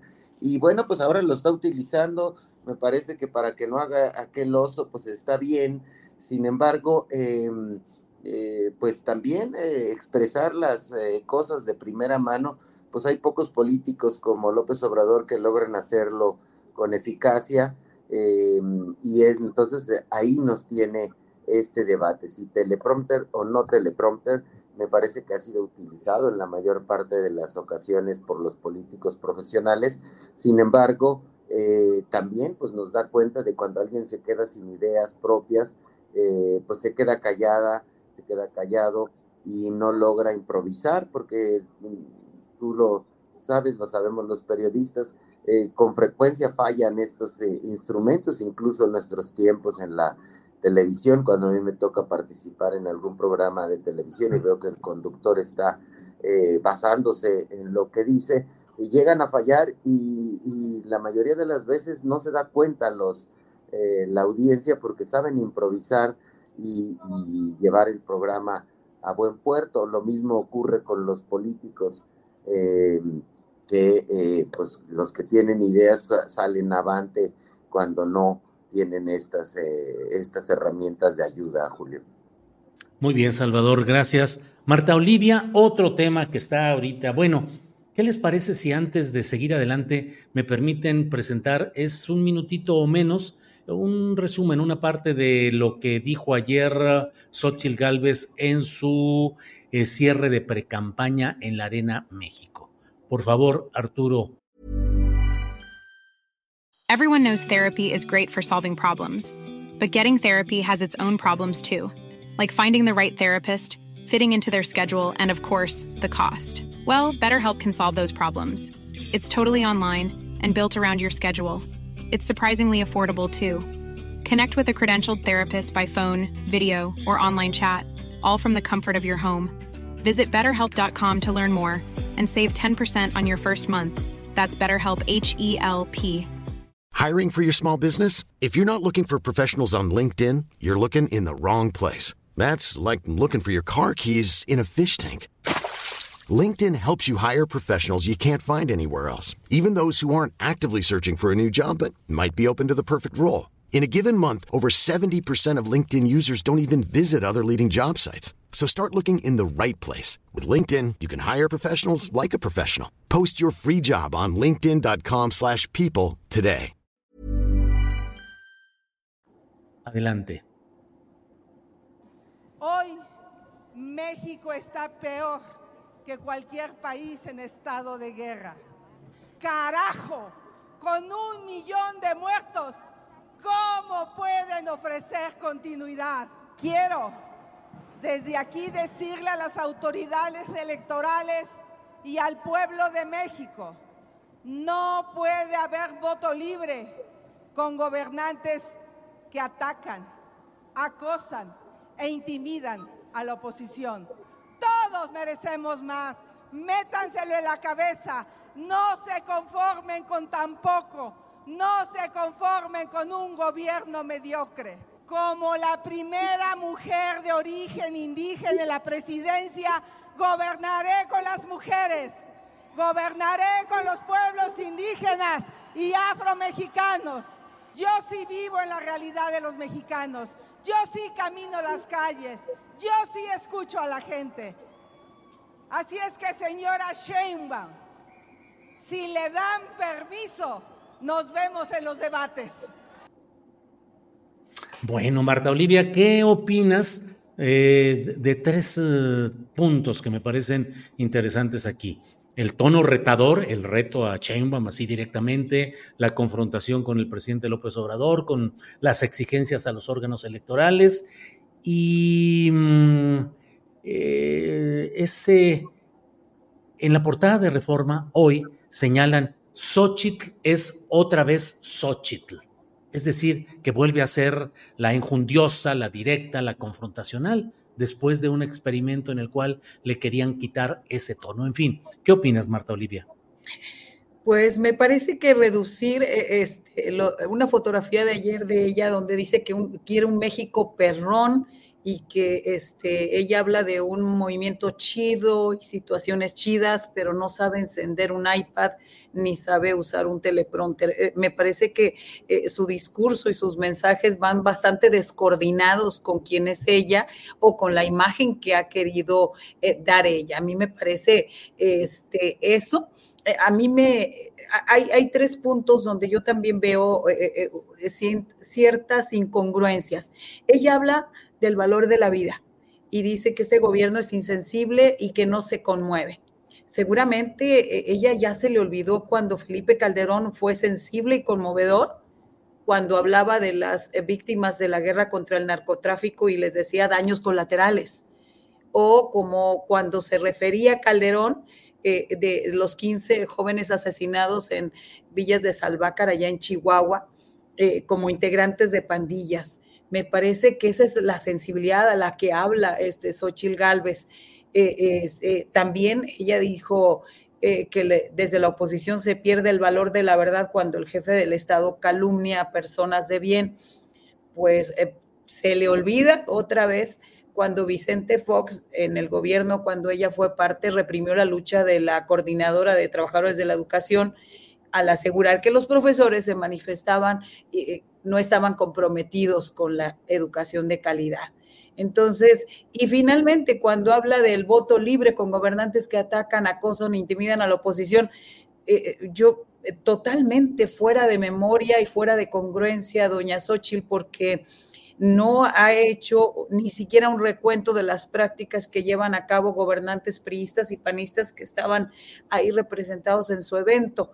Y, y al final, cuando habla del Tribunal Electoral, se le olvida se le olvida cómo llegó Felipe Calderón en el 2006, donde el tribunal estuvo ahí muy de lado. Entonces, me parece que además de todos los problemas de empatía y de, e, este, de sentirse cercana a la gente, en el caso de Xochitl, me parece que también tiene un grave problema de memoria histórica.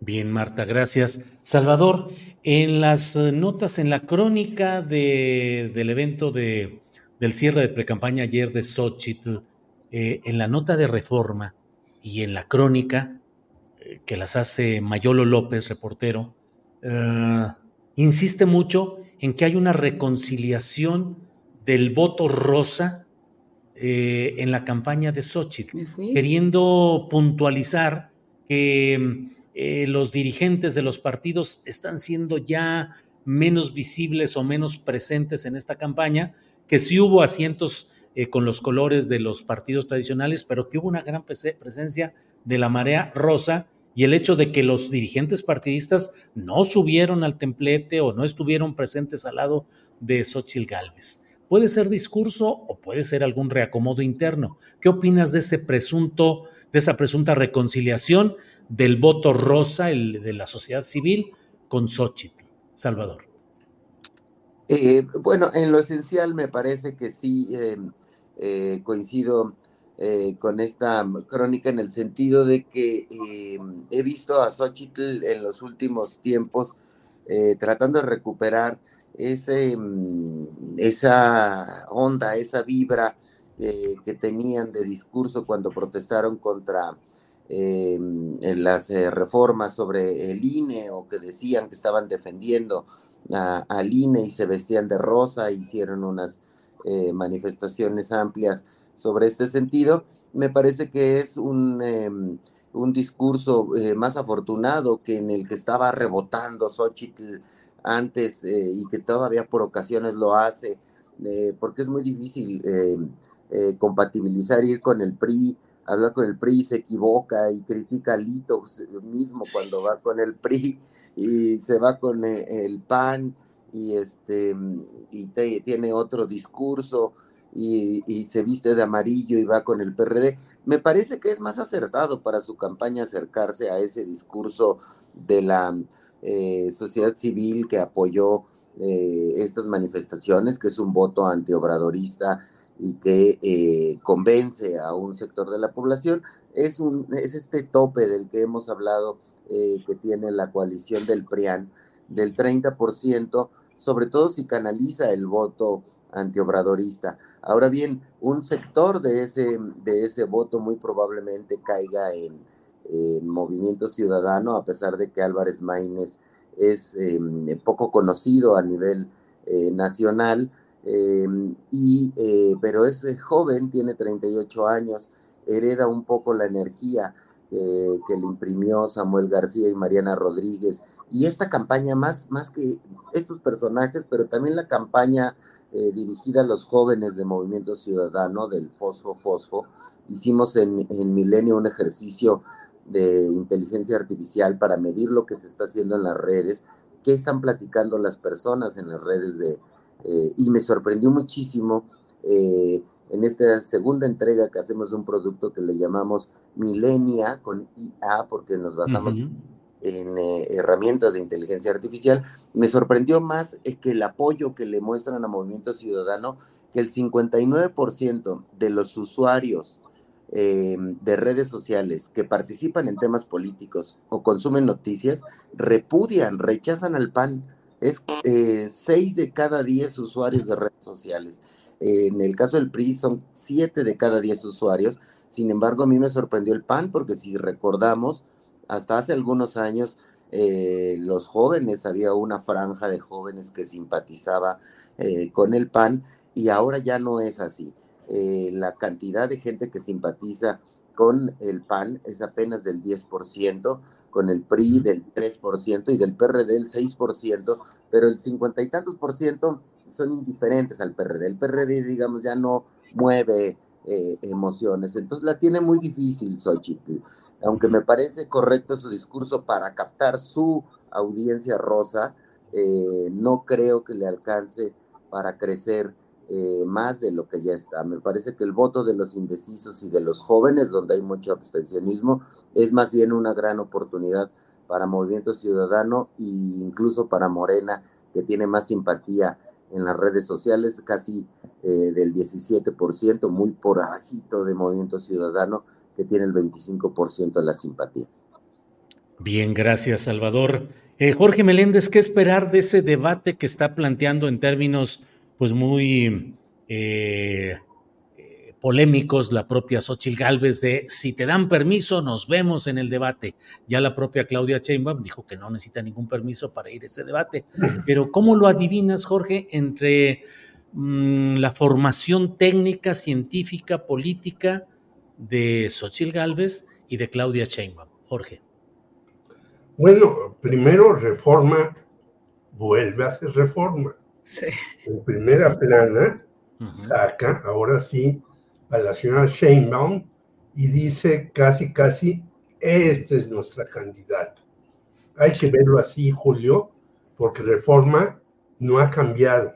Si bien han publicado ahí desde Granados Chapa hasta Lorenzo Meyer y hasta Woldenberg, a los últimos dos los corrieron, y publican ahí algunas personas respetables, Reforma no ha cambiado. Reforma va con los hombres de las empresas, desde que era el norte, y con los eh, medianos empresarios y demás. Esa es mi primera impresión.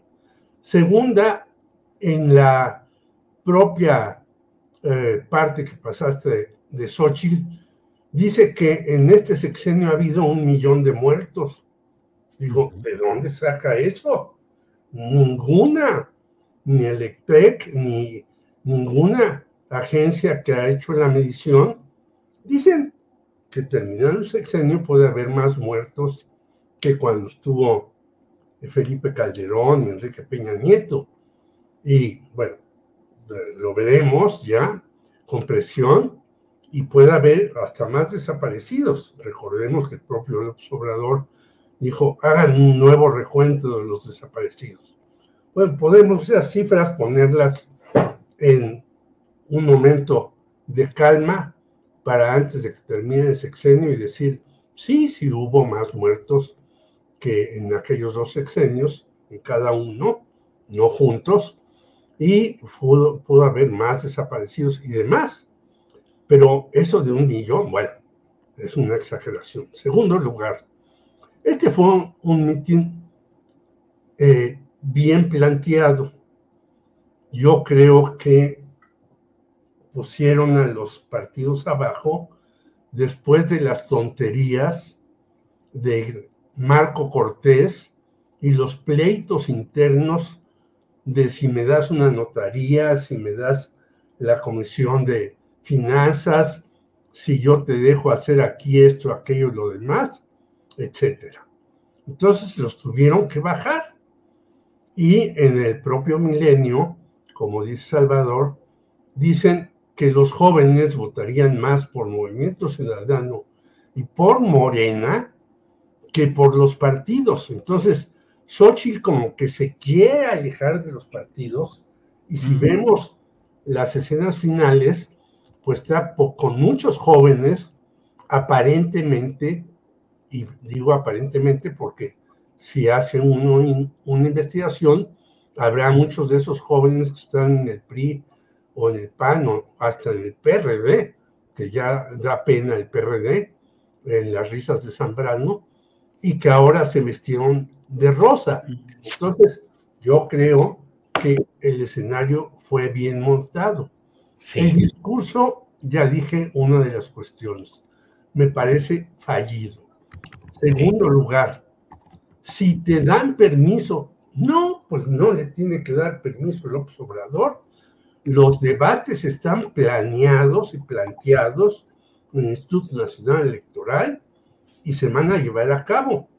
Si en un momento dado Claudia Sheinbaum no dice, dice, yo no voy a uno, al dos o al tres, pues ella será responsable de no ir y podrá tener problemas. Ya sabemos que algunos que han evitado ir a debate han tenido después resultados totalmente negativos. Y tres, para no alargarme, aparentemente las dos son científicas. Pues ahí lo quiero ver. A ver cuál de las dos en verdad es científica. Si una señora que ganó el premio de la ONU en cambio climático con el doctor Molina, como es Claudia Sheinbaum, o una señora que hace lo que a mí me parece una aberración llamar edificios inteligentes a edificios que son controlados por medio de computadoras y de tarjetas. Eso no tiene nada de ser un edificio inteligente. Es un edificio tecnológicamente preparado y eso no es inteligencia. La inteligencia es otra cosa y la inteligencia artificial es otra cosa más profunda y más terrible que hay que, verla hasta con miedo, como dice Octavio Islas en sus artículos de El Universal. Después, el artículo de Xochitl Galvez me parece que trata de rescatarse a ella misma, pero no le da el resultado final.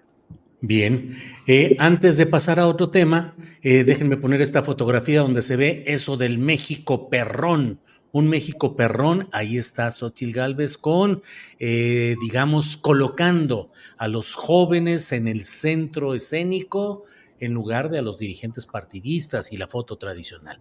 Ahí está la fotografía. Por otra parte, déjenme nada más compartir con ustedes lo que dijo el presidente de la República hoy respecto a eh, uno de los, el más reciente video de las producciones de eh, Víctor Trujillo en su papel de Broso en Latinos. Esto es lo que dijo el presidente de la República.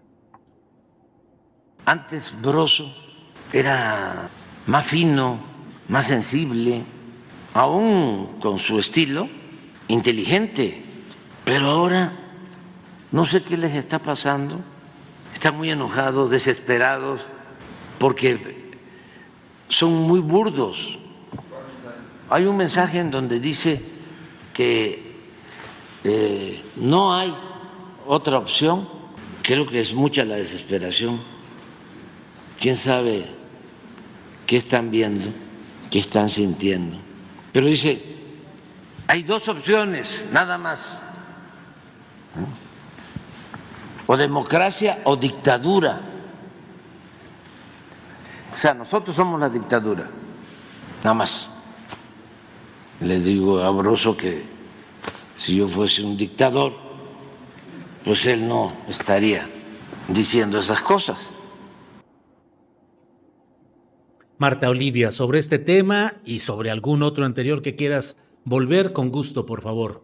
Sí, eh, precisar un poco eh, esa frase que me encantó de Jorge de al final lo que estamos viendo con esta portada de reforma hoy es que reforma es reforma y ya dijo quién es su candidata. Ahora sí que para, como decía eh, Monsi, para documentar nuestro optimismo en esta nota de seis párrafos, identifiqué rápidamente palabritas, o sea, palabritas que nos hablan de la manipulación del lenguaje y del mensaje. Mira, utiliza remonta, airosa, patente la sintonía, efusiva o la rosa, abarrotada arena, sin que fuera exagerado el acarreo. Eh, este, salimos con una carga de energía, dice Álvarez y Casa.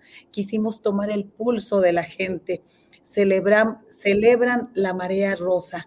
Xochitl es otra vez Xochitl. Entonces, nada más, perdón, no, no resistí la tentación en lo que estaban porque dije, a ver, yo la vi de pasada, nada más así el titular, pero dije, ¿estará mi maestro Jorge Meléndez exagerando? Y dije, no, me voy a poner a, revisar palabra por palabra. Es, yo creo que esa, no, esa nota, eh, seguramente Xochitl y su, su campaña la van a enmarcar ahí como una cuestión de triunfo sin pensar y sin creer o, sin saber totalmente que esto se llama manipulación en los medios de comunicación.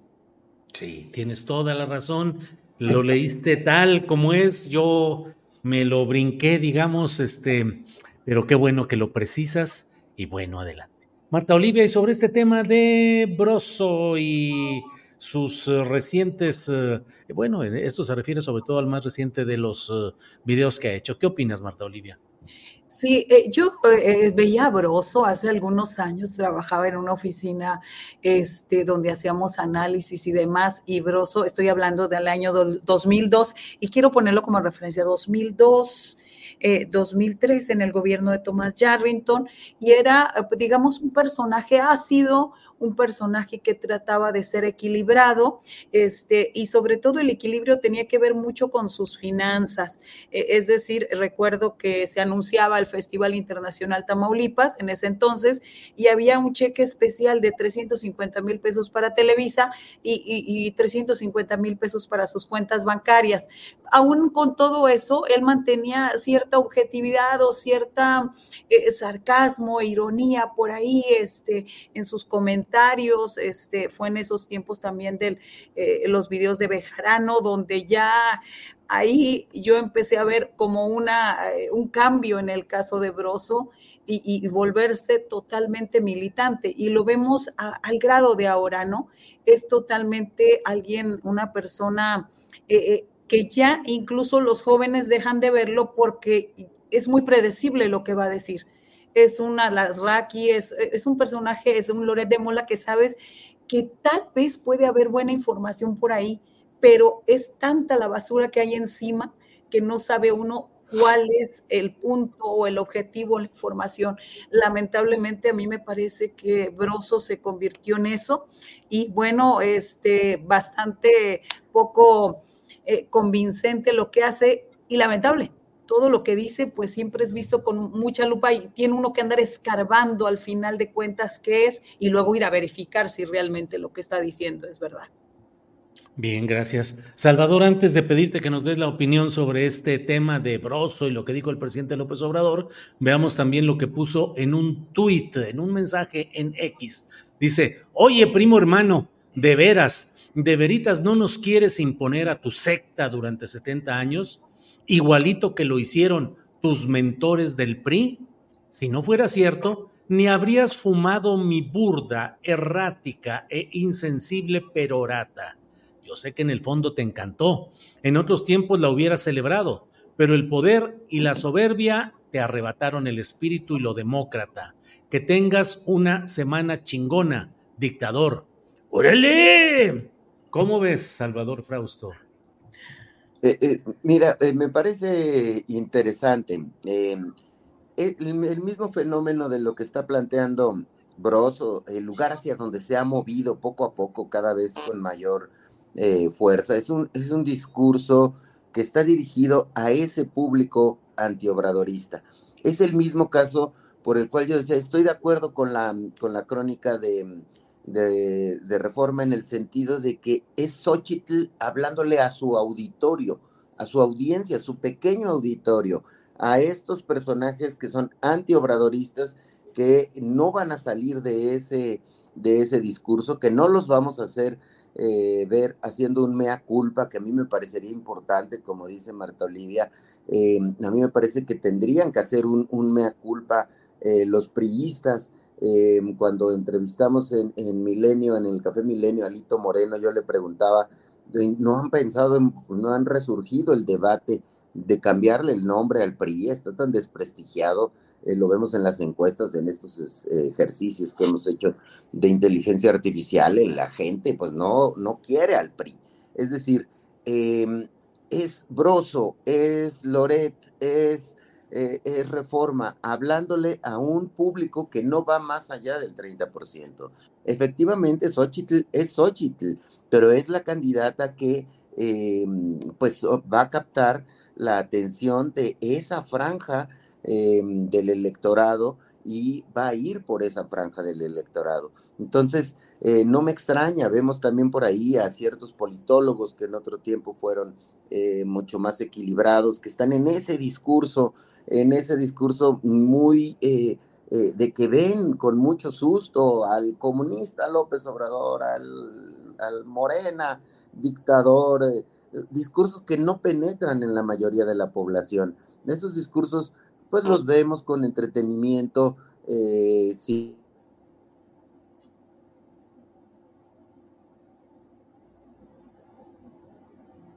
Ya, censuramos aquí a, Salvador Frausto. No nos gustaron sus opiniones y le dimos, pon mano para afuera. Algo pasó con su, con su comunicación. Vamos a seguir adelante. Eh, a ver, ahí Me parece que me corté, ¿verdad? Sí, pero aquí está ya usted de regreso, compañero, adelante. Ok, ok. Bueno, pues este, seguramente eh, el duende antisochitl me atacó. no, no es cierto.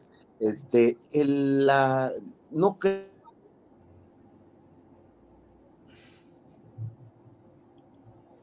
Churrun, creo que vaya más allá de eso, pero no va más allá este, estos discursos, incluido el discurso de Broso, no me parece que eh, los ciudadanos piensen que López Obrador es un dictador y que eh, este, las mayorías estén creyendo en estos eh, discursos. Me parece incluso que por ahí Sabina Berman tiene un, un, discurso muy interesante sobre el futuro de los medios, de qué va a pasar con estos comunicadores que juegan a hablarle a, a estas minorías que antes gobernaron el país. Es probable que esas minorías que antes gobernaron el país que están en los medios de comunicación y que les están hablando a esos pequeños grupos, eh, no tengan una razón de tener espacios tan sonoros en el futuro. Eh.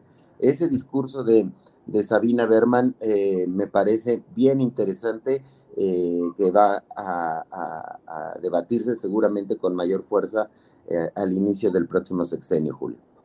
Bien, Salvador, gracias. Jorge Meléndez, ¿qué opinas de este tema de Broso, eh, sus participaciones en Latinos, lo que ha dicho el presidente de la República, la respuesta del propio Broso. Jorge. Bueno, yo recuerdo a Palillo, aquel mm. cómico que iba a la carpa con un documento en, el, eh, en su bolsa del saco, que era una eh, indulgencia que le daban en algunos juzgados porque le iban a meter a la cárcel, porque le hacía chistes a los presidentes. Y entonces, Broso me parece una mala calca de palillo que le diga dictador al observador. No porque la palabra a mí me espante, ni me parezca terrible, pero si uno ve lo que pasó ayer en Guatemala con Bernardo Arevalo, el trabajo que le costó a Bernardo Arevalo tomar posesión, porque los poderes fácticos, a pesar de que están muy golpeados y muy disminuidos, tienen un poder importantísimo, entre ellos los medios, veremos qué, qué es o qué es, no es una dictadura. Y si volteamos también a Nicaragua, que yo creo que habría que pensar si seguir teniendo relaciones diplomáticas con ese país que hace cosas salvajes, este señor Ortega, no obstante que haya sido un insurgente antes, ahora es un dictador, veremos cómo están las cosas pero que llame dictador a López Obrador y que va a estar 70 años ahí en el poder. Bueno, la famosa dictadura perfecta que decía Vargas Llosa del PRI estuvo 70 años en el poder porque fue muy hábil para hacer concesiones, para dar premios y para hacer castigos y demás. Pero yo creo que no tiene parangón con lo que estamos viendo ahora. Lo que sí tiene eh, una carga terrible es que el señor Broso esté en Estados Unidos eh, con Latinus, Latinus Broso, haciendo ese tipo de cosas con el señor Loret de Mola, que ya sabemos que hacía en Televisa para maquinar una serie de noticias y de formas para tener audiencia, y que los dos estén de la mano ahora queriendo golpear eh, con todo y por todo al observador. Yo creo que hay que enfrentarlo.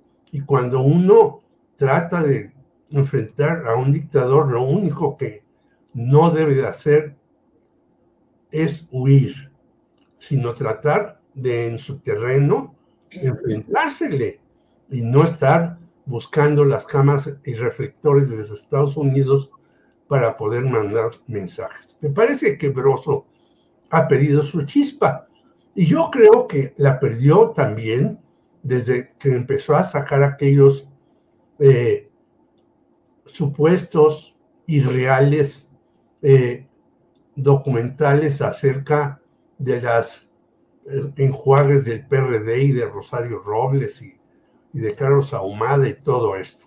Es decir, Broso se eh, suicidó cuando en lugar de ser un verdadero crítico del sistema como era lo palillo, como decía yo, en mis tiempos de joven, en los años 70, 60, eh, se convirtió en un merolico de la televisión y empezó a recibir eh, dinero por hacer esto, por hacer aquello y por lo demás. Por, desde ese entonces yo veía a Broso y ya no me parecía que fuera tan notorio. Recordemos que él hizo una serie de mesas redondas al principio, que las fue cambiando, que las fue modificando, etcétera. Es decir, todo en gusto del jefe o del cliente.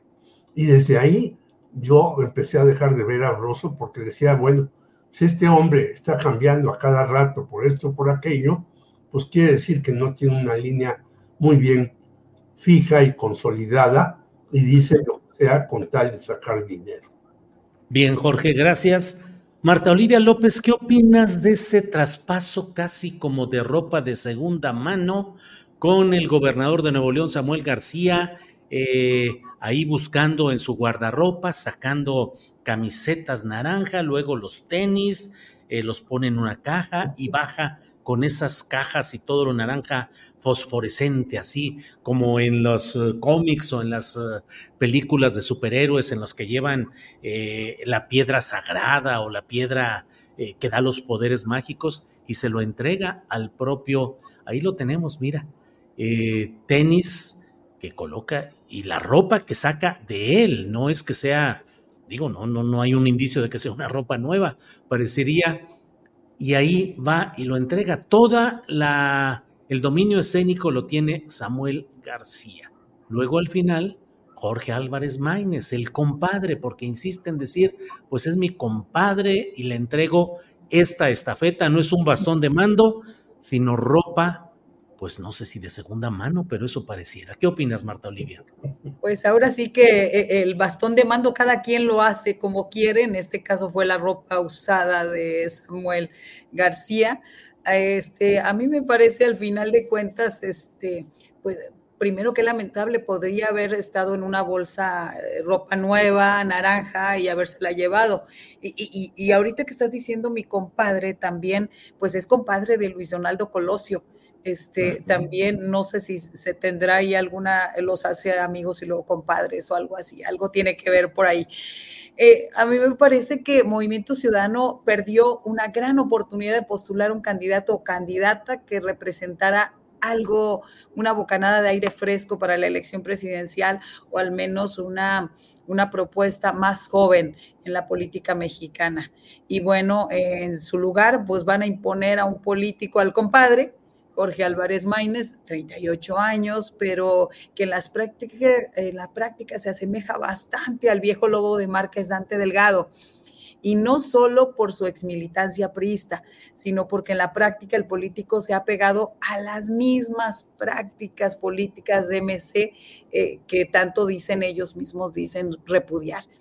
Y no solo eso, sino que Álvarez eh, no es un perfil atractivo, al menos en redes sociales para los más jóvenes, como sí lo es Mariana Rodríguez, incluso Samuel García o Luis Donaldo Colosio. Eh, el originario de Zacatecas tendrá muy poco tiempo para agarrar impulso que lo coloque al menos en el segundo lugar de la elección, aunque ahorita ya después de este discurso, el teleprompter y esta cuestión de errores de Xochil Gálvez, pues yo creo que también le puede venir a quitar algunos puntos a la prianista. Y eso ya es mucho decir con, una, con esta débil candidatura. Eh, yo lo mencioné hace un par de semanas, MC centrará su campaña presidencial en el espectáculo, el clic fácil, e, este video, ¿no? De ropa de segunda y lo viral más que en presentar un proyecto de nación serio que pueda competirle y arrebatarle votos a la cuarta T.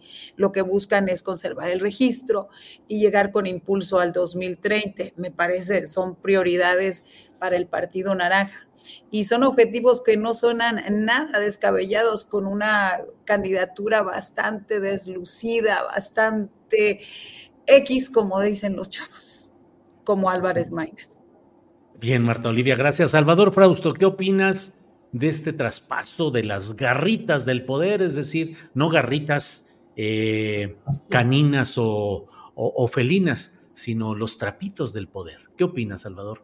Sí, pues bueno, pues parece ser que es como el, el traslado de los trapos de mando, ¿no? Em, en vez de, del bastón de mando, acá tenemos un, eh, tratan de pasarle la herencia, digamos, del, del, impacto, de la fuerza que hayan tenido eh, Samuel García y Mariana Rodríguez eh, como fugaces, bueno, Samuel como fugaz candidato, precandidato presidencial hacia Em, hacia eh, Jorge Álvarez Maínez. Me parece que el asunto es, em, eh, en este caso, al tener un candidato tan poco conocido, tan, em, tan gris, como dice eh, Marta Olivia, dentro de el panorama político nacional, no se le, se le conoce prácticamente nada a nivel general. Em, entonces, lo que tienen que hacer es una herencia de marca, es decir, que la marca de Movimiento Ciudadano, que está más o menos, es la menos abollada de, entre las marcas de los partidos eh, políticos, eh, pueda eh, cobijar y atraer un poco del voto de los jóvenes y del voto de los indecisos, sobre todo ante una campaña que no, no se le ve cómo pueda crecer encabezada por Xochitl Galvez entonces tenemos ahí eh, esta escena, eh, es un esfuerzo pues eh, disruptivo, este, el mismo destape con, con chelas y con, y con tequilas que hicieron de Álvarez Maínez, me parece que son, esfuerzos disruptivos de campaña por tratar de heredar ese tipo de, de, de, jugada, de movimiento que traiga pues buena vibra, este, cierta idea juvenil, etcétera. Lo cierto es que en redes sociales sí está pegando eh, fuerte eh, estos videos, están siendo consultados y están causando sentimientos positivos.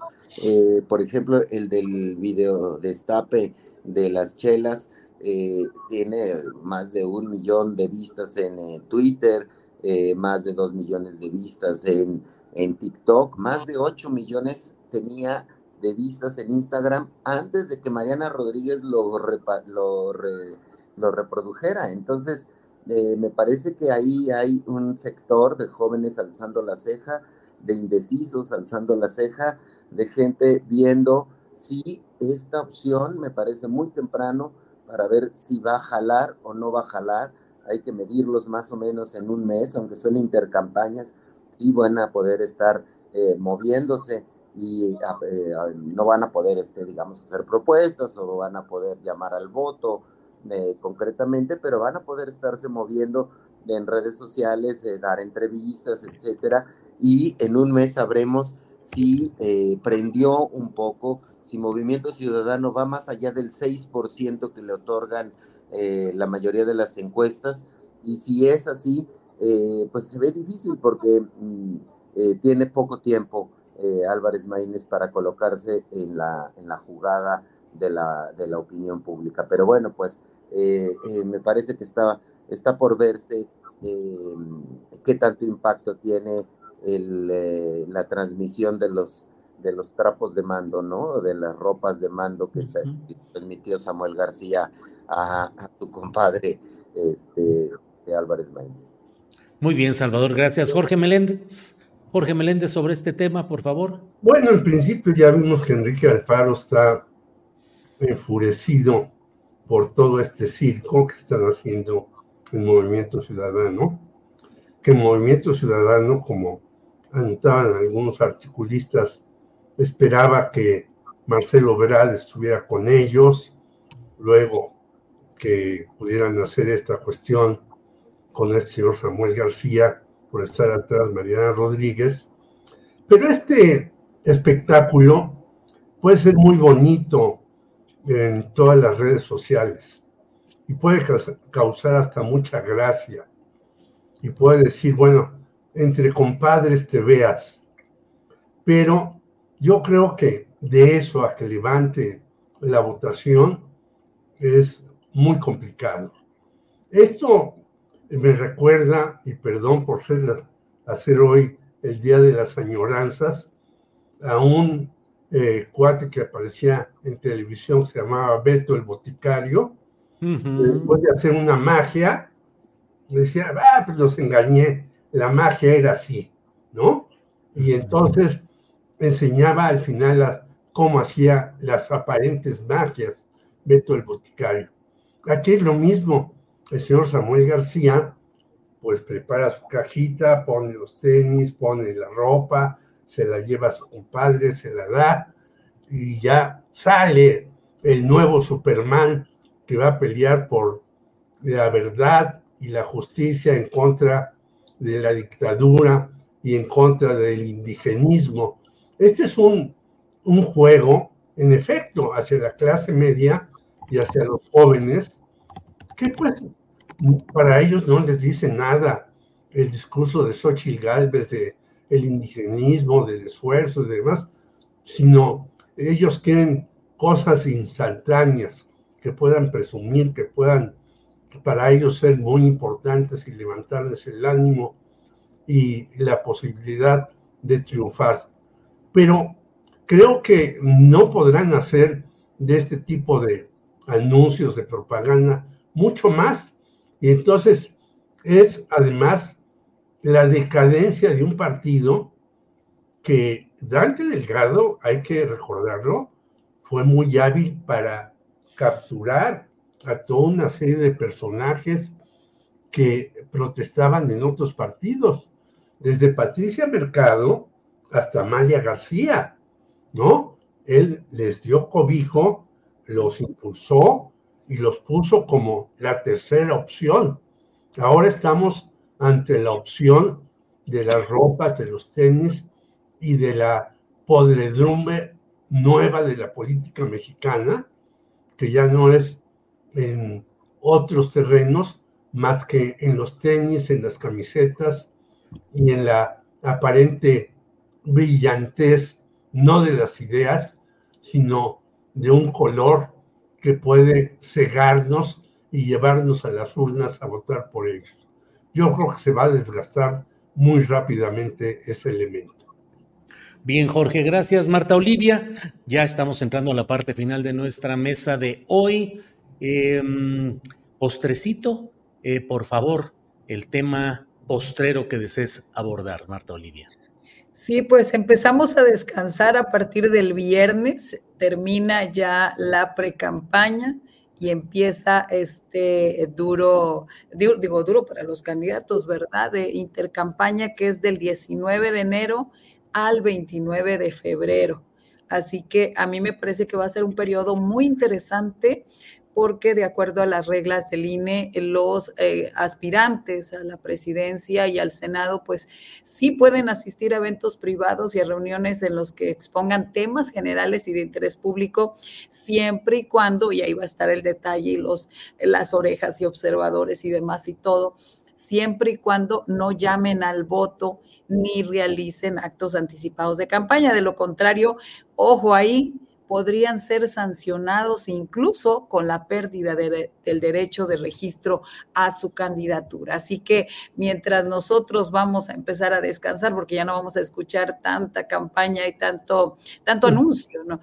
Tanto anuncio durante estos, eh, a partir del viernes 19 de enero, va a haber un silencio en ese sentido, pero sí va a estar, van a estar interesantes las estrategias y preparémonos pues a todo tipo de denuncias que vamos a ver a partir de ahí de, este día. Y bueno, en, solamente comentar en el caso de Tamaulipas, eh, todavía está la situación bastante extraña en los eh, candidatos al Senado. Una es Olga Sosa Ruiz, una destacada carmonista, aquel eh, de este pues grupo guachicolero encabezado por Sergio Carmona, quien fue asesinado en noviembre del 2021 en San Pedro Garza García. Ella es la abanderada de Morena secretaria del Trabajo de la actual administración de la Cuarta T en Tamaulipas. Y en segundo lugar, pues va este, eh, José Ramón Gómez Leal expanista, ex superdelegado federal, eh, cuñado de Francisco García Cabeza de Vaca, y pues con esto automáticamente García Cabeza de Vaca pues deja fuera a su mujer como candidata al Senado, porque bueno, hay un acuerdo ahí familiar de que si iba uno no iba el otro, a pesar de que son partidos distintos. Así que interesante lo que viene. Lo que viene, eh, la intención es acabar con el PAN en Tamaulipas o al menos mandarlo al tercer lugar y que no tenga representación en el Senado. Y ante este escenario, aparece el exgobernador Eugenio Hernández Flores, recientemente salido de la cárcel, pues como posible candidato al Senado del Partido Verde hasta ahí mi postrecito. Híjole, Marta Olivia, puros, puras noticias peculiares en todo este reacomodo electoral. Gracias, Marta Olivia. Salvador Frausto, por favor. Bueno, perdón, me ando brincando, ya ni sé. Pero bueno, Salvador Frausto, postrecito y luego vamos con Jorge. Salvador.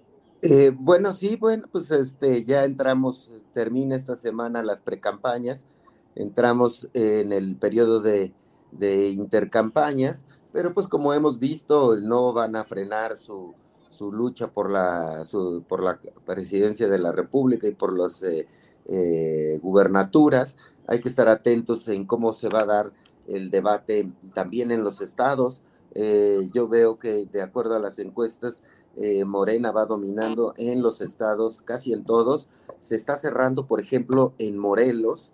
En Morelos está avanzando la banderada Lucy Mesa eh, de la, alianza del PAN, encabezada por el PAN, y no se le ve a Margarita, la candidata de Morena, estar teniendo presencia. Yo estuve este fin de semana en eh, Morelos y prácticamente no hay publicidad de Margarita y está abarrotada la publicidad em, por toda Cuernavaca de, em, de Lucy Mesa eh, ahí las encuestas están mostrando una, eh, que se están cerrando el asunto. En el caso de Jalisco parece ir fuerte eh, Lemus, es decir, Movimiento Ciudadano estaría manteniendo esa, esa plaza. En Yucatán sigue arriba el, la alianza del, del, PAN, en Guanajuato también sigue arriba el PAN, pero en todas las demás Morena parece que tiene una fuerza importante y una superioridad sobre, la, sobre los demás eh, contendientes. Y a nivel de presidencia, pues también eh, Claudia Sheinbaum sigue este, avante y en la Ciudad de México, eh, contra los análisis de muchos de apoyadores de, de Tabuada, Clara Brugada está bastante adelante de, Santiago Tabuada en las mediciones y em, este, ha hecho una campaña, me parece inteligente, yendo con las bases, yendo con, eh, reuniéndose con, con, los morenistas, buscando liderazgos eh, locales, sean de Morena o no. el, cómo de, mostraron, ocuparon el dinero que tuvieron para las precampañas, por ejemplo, Clara Brugada lo dedicó la mayoría a los operativos por tierra, a pequeñas reuniones, hizo más de 200 reuniones pequeñas por tierra y con militantes de Morena y parece que le está funcionando eh, primero solidificar el, eh, la, eh, el caso de, los, de su bastión importante en las alcaldías en donde tiene más fuerza.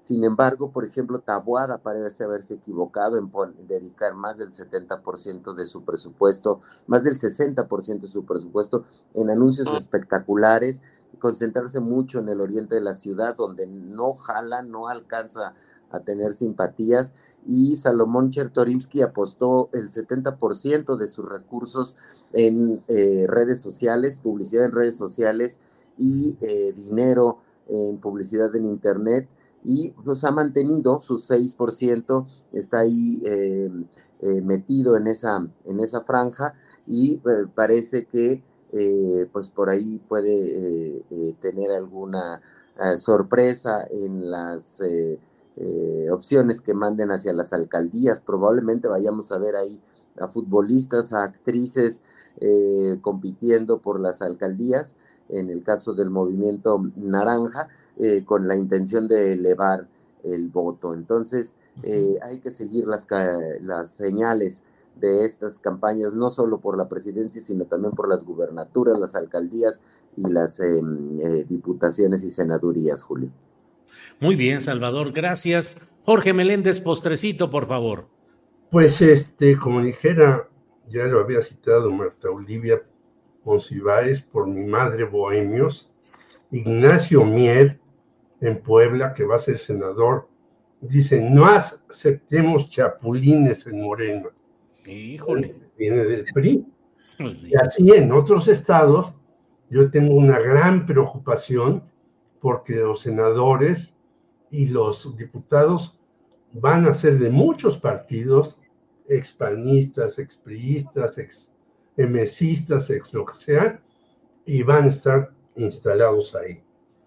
Y esto se debe también a que lo que nos dice hoy el milenio Ríos el 94% del financiamiento de campañas es ilegal, es decir, no se sabe exactamente de dónde viene, aunque hay presunciones que desde el crimen organizado hasta los empresarios.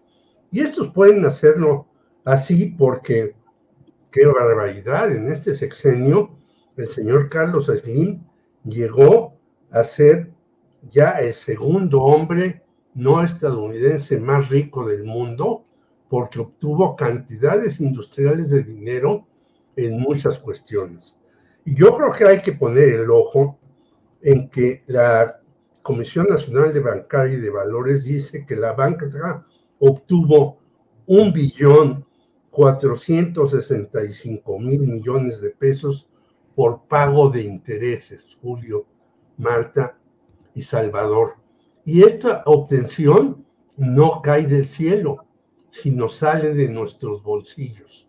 La banca se está haciendo cada vez más poderosa en México y si no se le frena, si no se le controla, si no se le regula, nosotros vamos a seguir pagando intereses tras intereses y quizás habrá que hacer como hizo Fidel Castro hace muchos años, una reunión de países deudores para ver cómo está el financiamiento y el endeudamiento de los países, porque esto nos puede llevar a un colapso mundial, ya que Estados Unidos es uno de los países más endeudados del mundo, con 3.3 billones de dólares. Entonces, mientras discutimos si tienes naranjas o rojos, la economía está en un proceso terrible porque México vuelve a importar más maíz este año, casi 10% más que el pasado.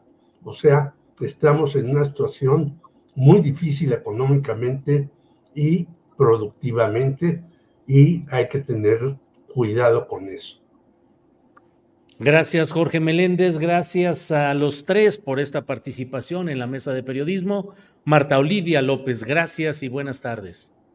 Gracias, muy buenas tardes, Julio, Jorge, Salvador. Siempre es un placer verlos aquí cada lunes. Gracias. Salvador Frausto, gracias y buenas tardes. Buena semana, Julio, Jorge, Marta Olivia. Abrazos. Gracias. Jorge Meléndez, gracias, buenas tardes. contrario, gracias a ustedes, a quienes nos escucharon y a quienes hacen posible este programa. Gracias a los tres, hasta pronto. Bien, vamos adelante, son las tres de la tarde con dos minutos, tres de la tarde eh, con tres minutos. Y bueno, hay información todavía. Mire usted, tenemos entre otros temas en lo que ha dicho el presidente López Obrador relacionado con la difícil toma de posesión de Bernardo Arevalo como presidente de Guatemala. Eh, quisieron hacer una serie de acciones judiciales legislativas para impedir la toma de posesión de un presidente socialdemócrata que representa una expectativa de tratar de ir solucionando tantas cosas complicadas que suceden ahí en Guatemala. Escuchemos lo que dijo el presidente López Obrador. Celebro que tomó protesta Bernardo Arevalo, ya es el presidente de nuestra hermana República de Guatemala. Deseo lo mejor para Guatemala, eh, para el presidente Arevalo y eh, desde luego que vamos a trabajar juntos, vamos a mejorar la cooperación en todos los aspectos. la situación en, la frontera compartida con Guatemala amerita un encuentro entre, entre ustedes dos. Sí, nos vamos a encontrar, seguramente. ¿Aproximadamente? No sé, pero sí vamos a platicar. Y es buena la relación, nos vamos a apoyar mutuamente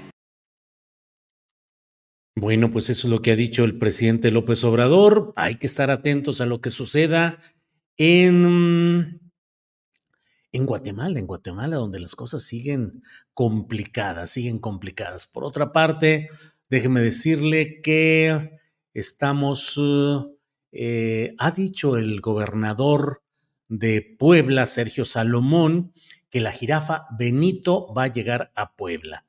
A través de redes sociales mencionó que sostuvo una llamada con Blanca Alicia Mendoza, titular de la Profepa. Tenemos una, un video breve en el cual tenemos esta información. Por favor.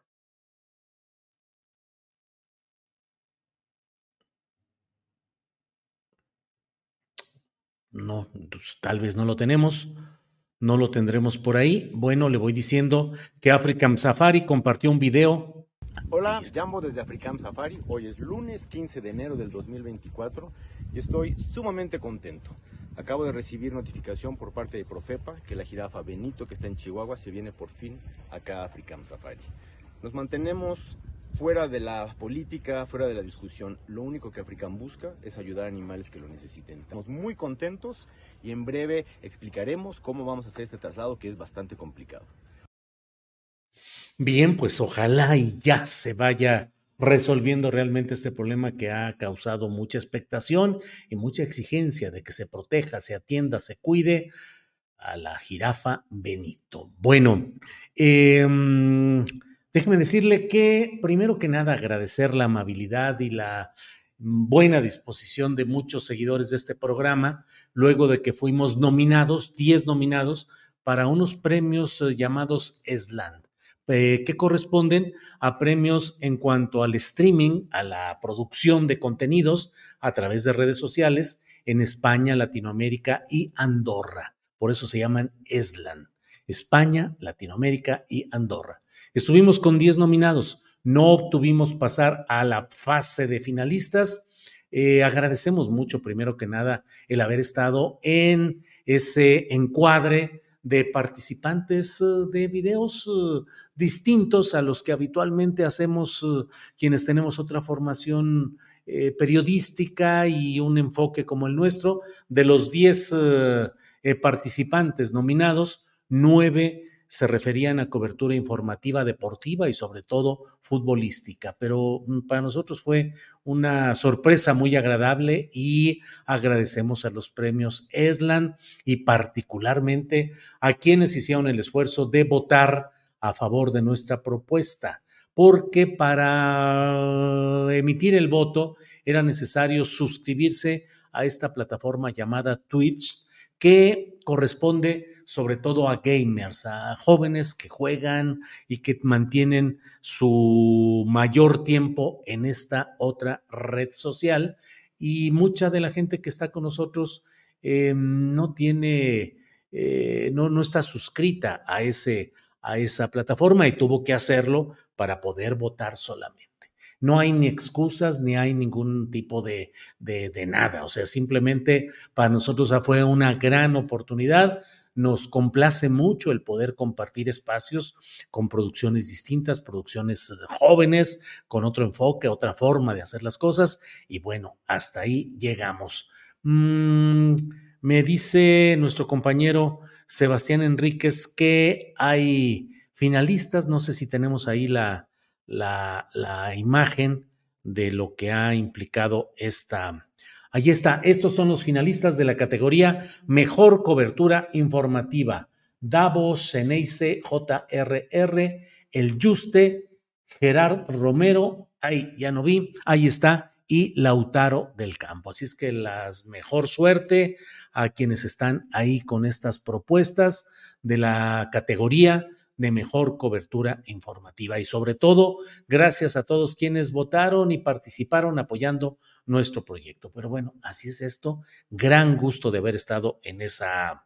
Eh, en esta nominación y seguimos como siempre adelante.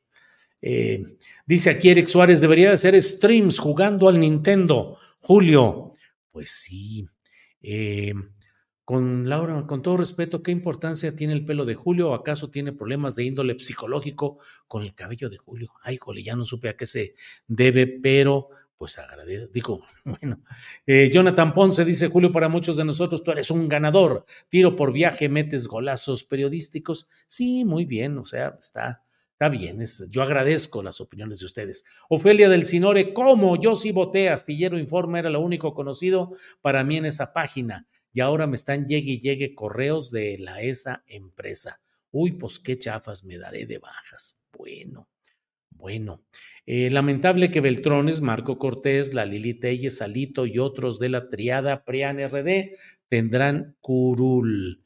Eh, Eslan es para gamers, te lo dijimos inicialmente, dice Romel Andrade. Bueno, sí, pero yo no me, yo no me nominé, ahí me colocaron y agradezco y buscamos finalmente decir cómo se podía votar, pero hasta ahí y no pasa nada finalmente, hombre. Fausto Leiva, yo sí me inscribí apoyando al gran periodista. En todo caso, Ángeles y yo, pues vamos a tener que cancelar los boletos que teníamos para ir a Europa a la recepción del premio.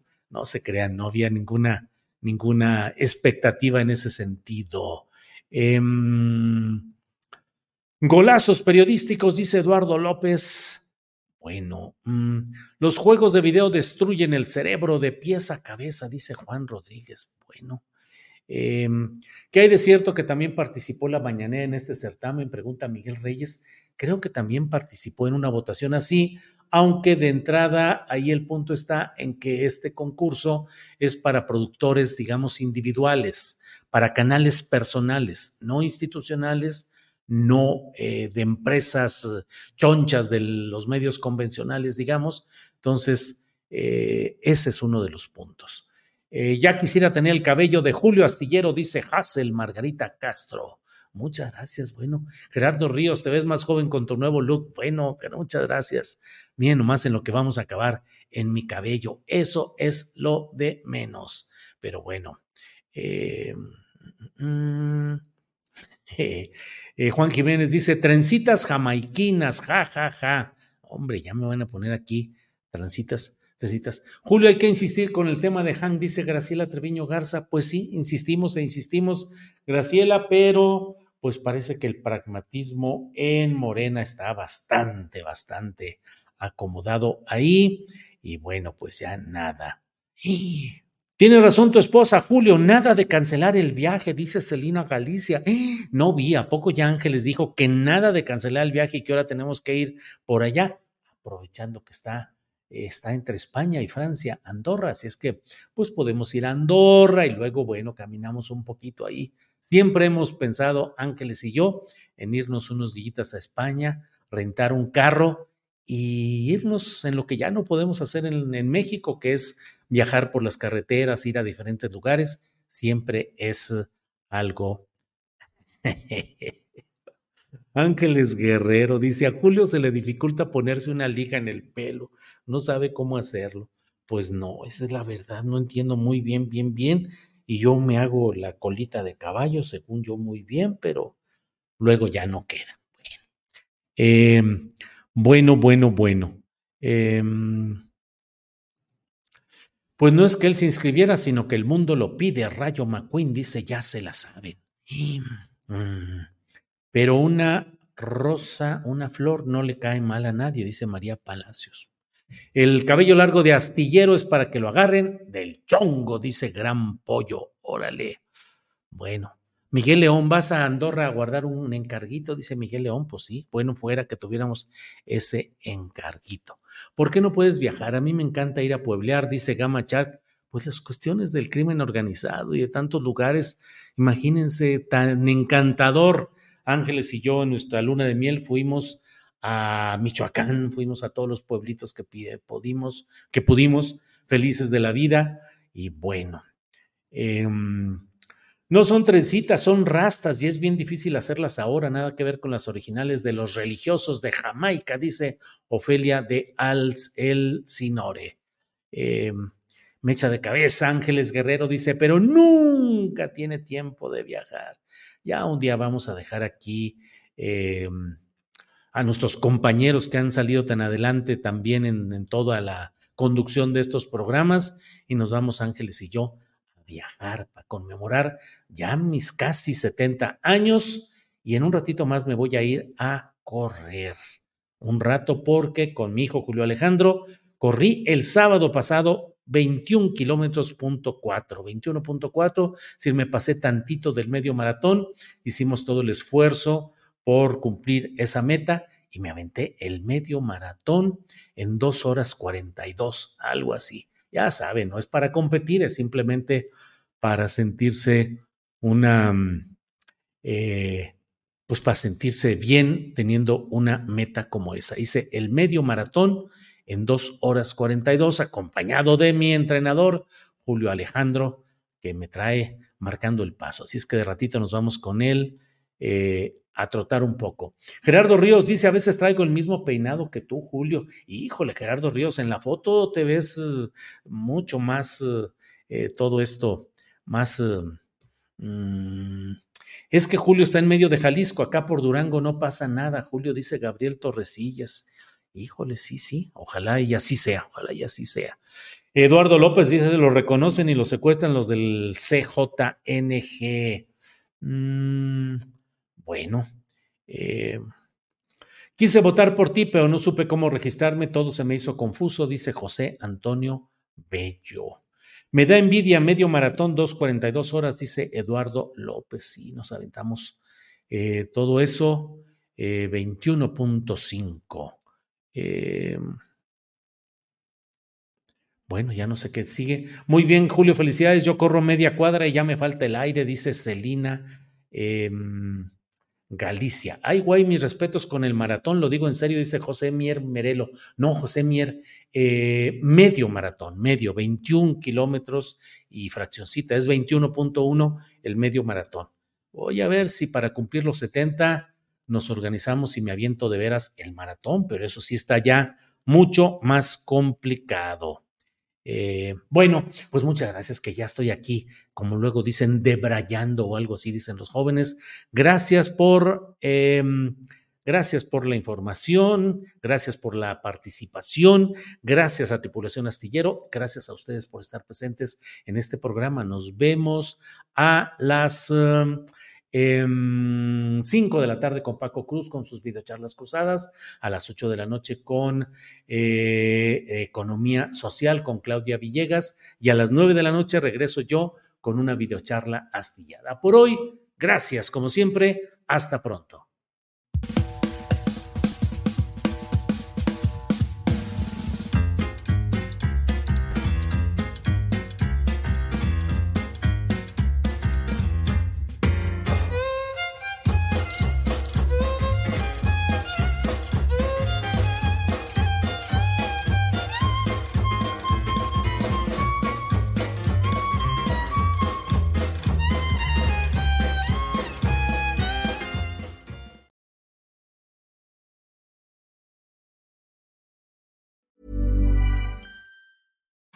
Don't more infant formula companies use organic, grass fed whole milk instead of skim?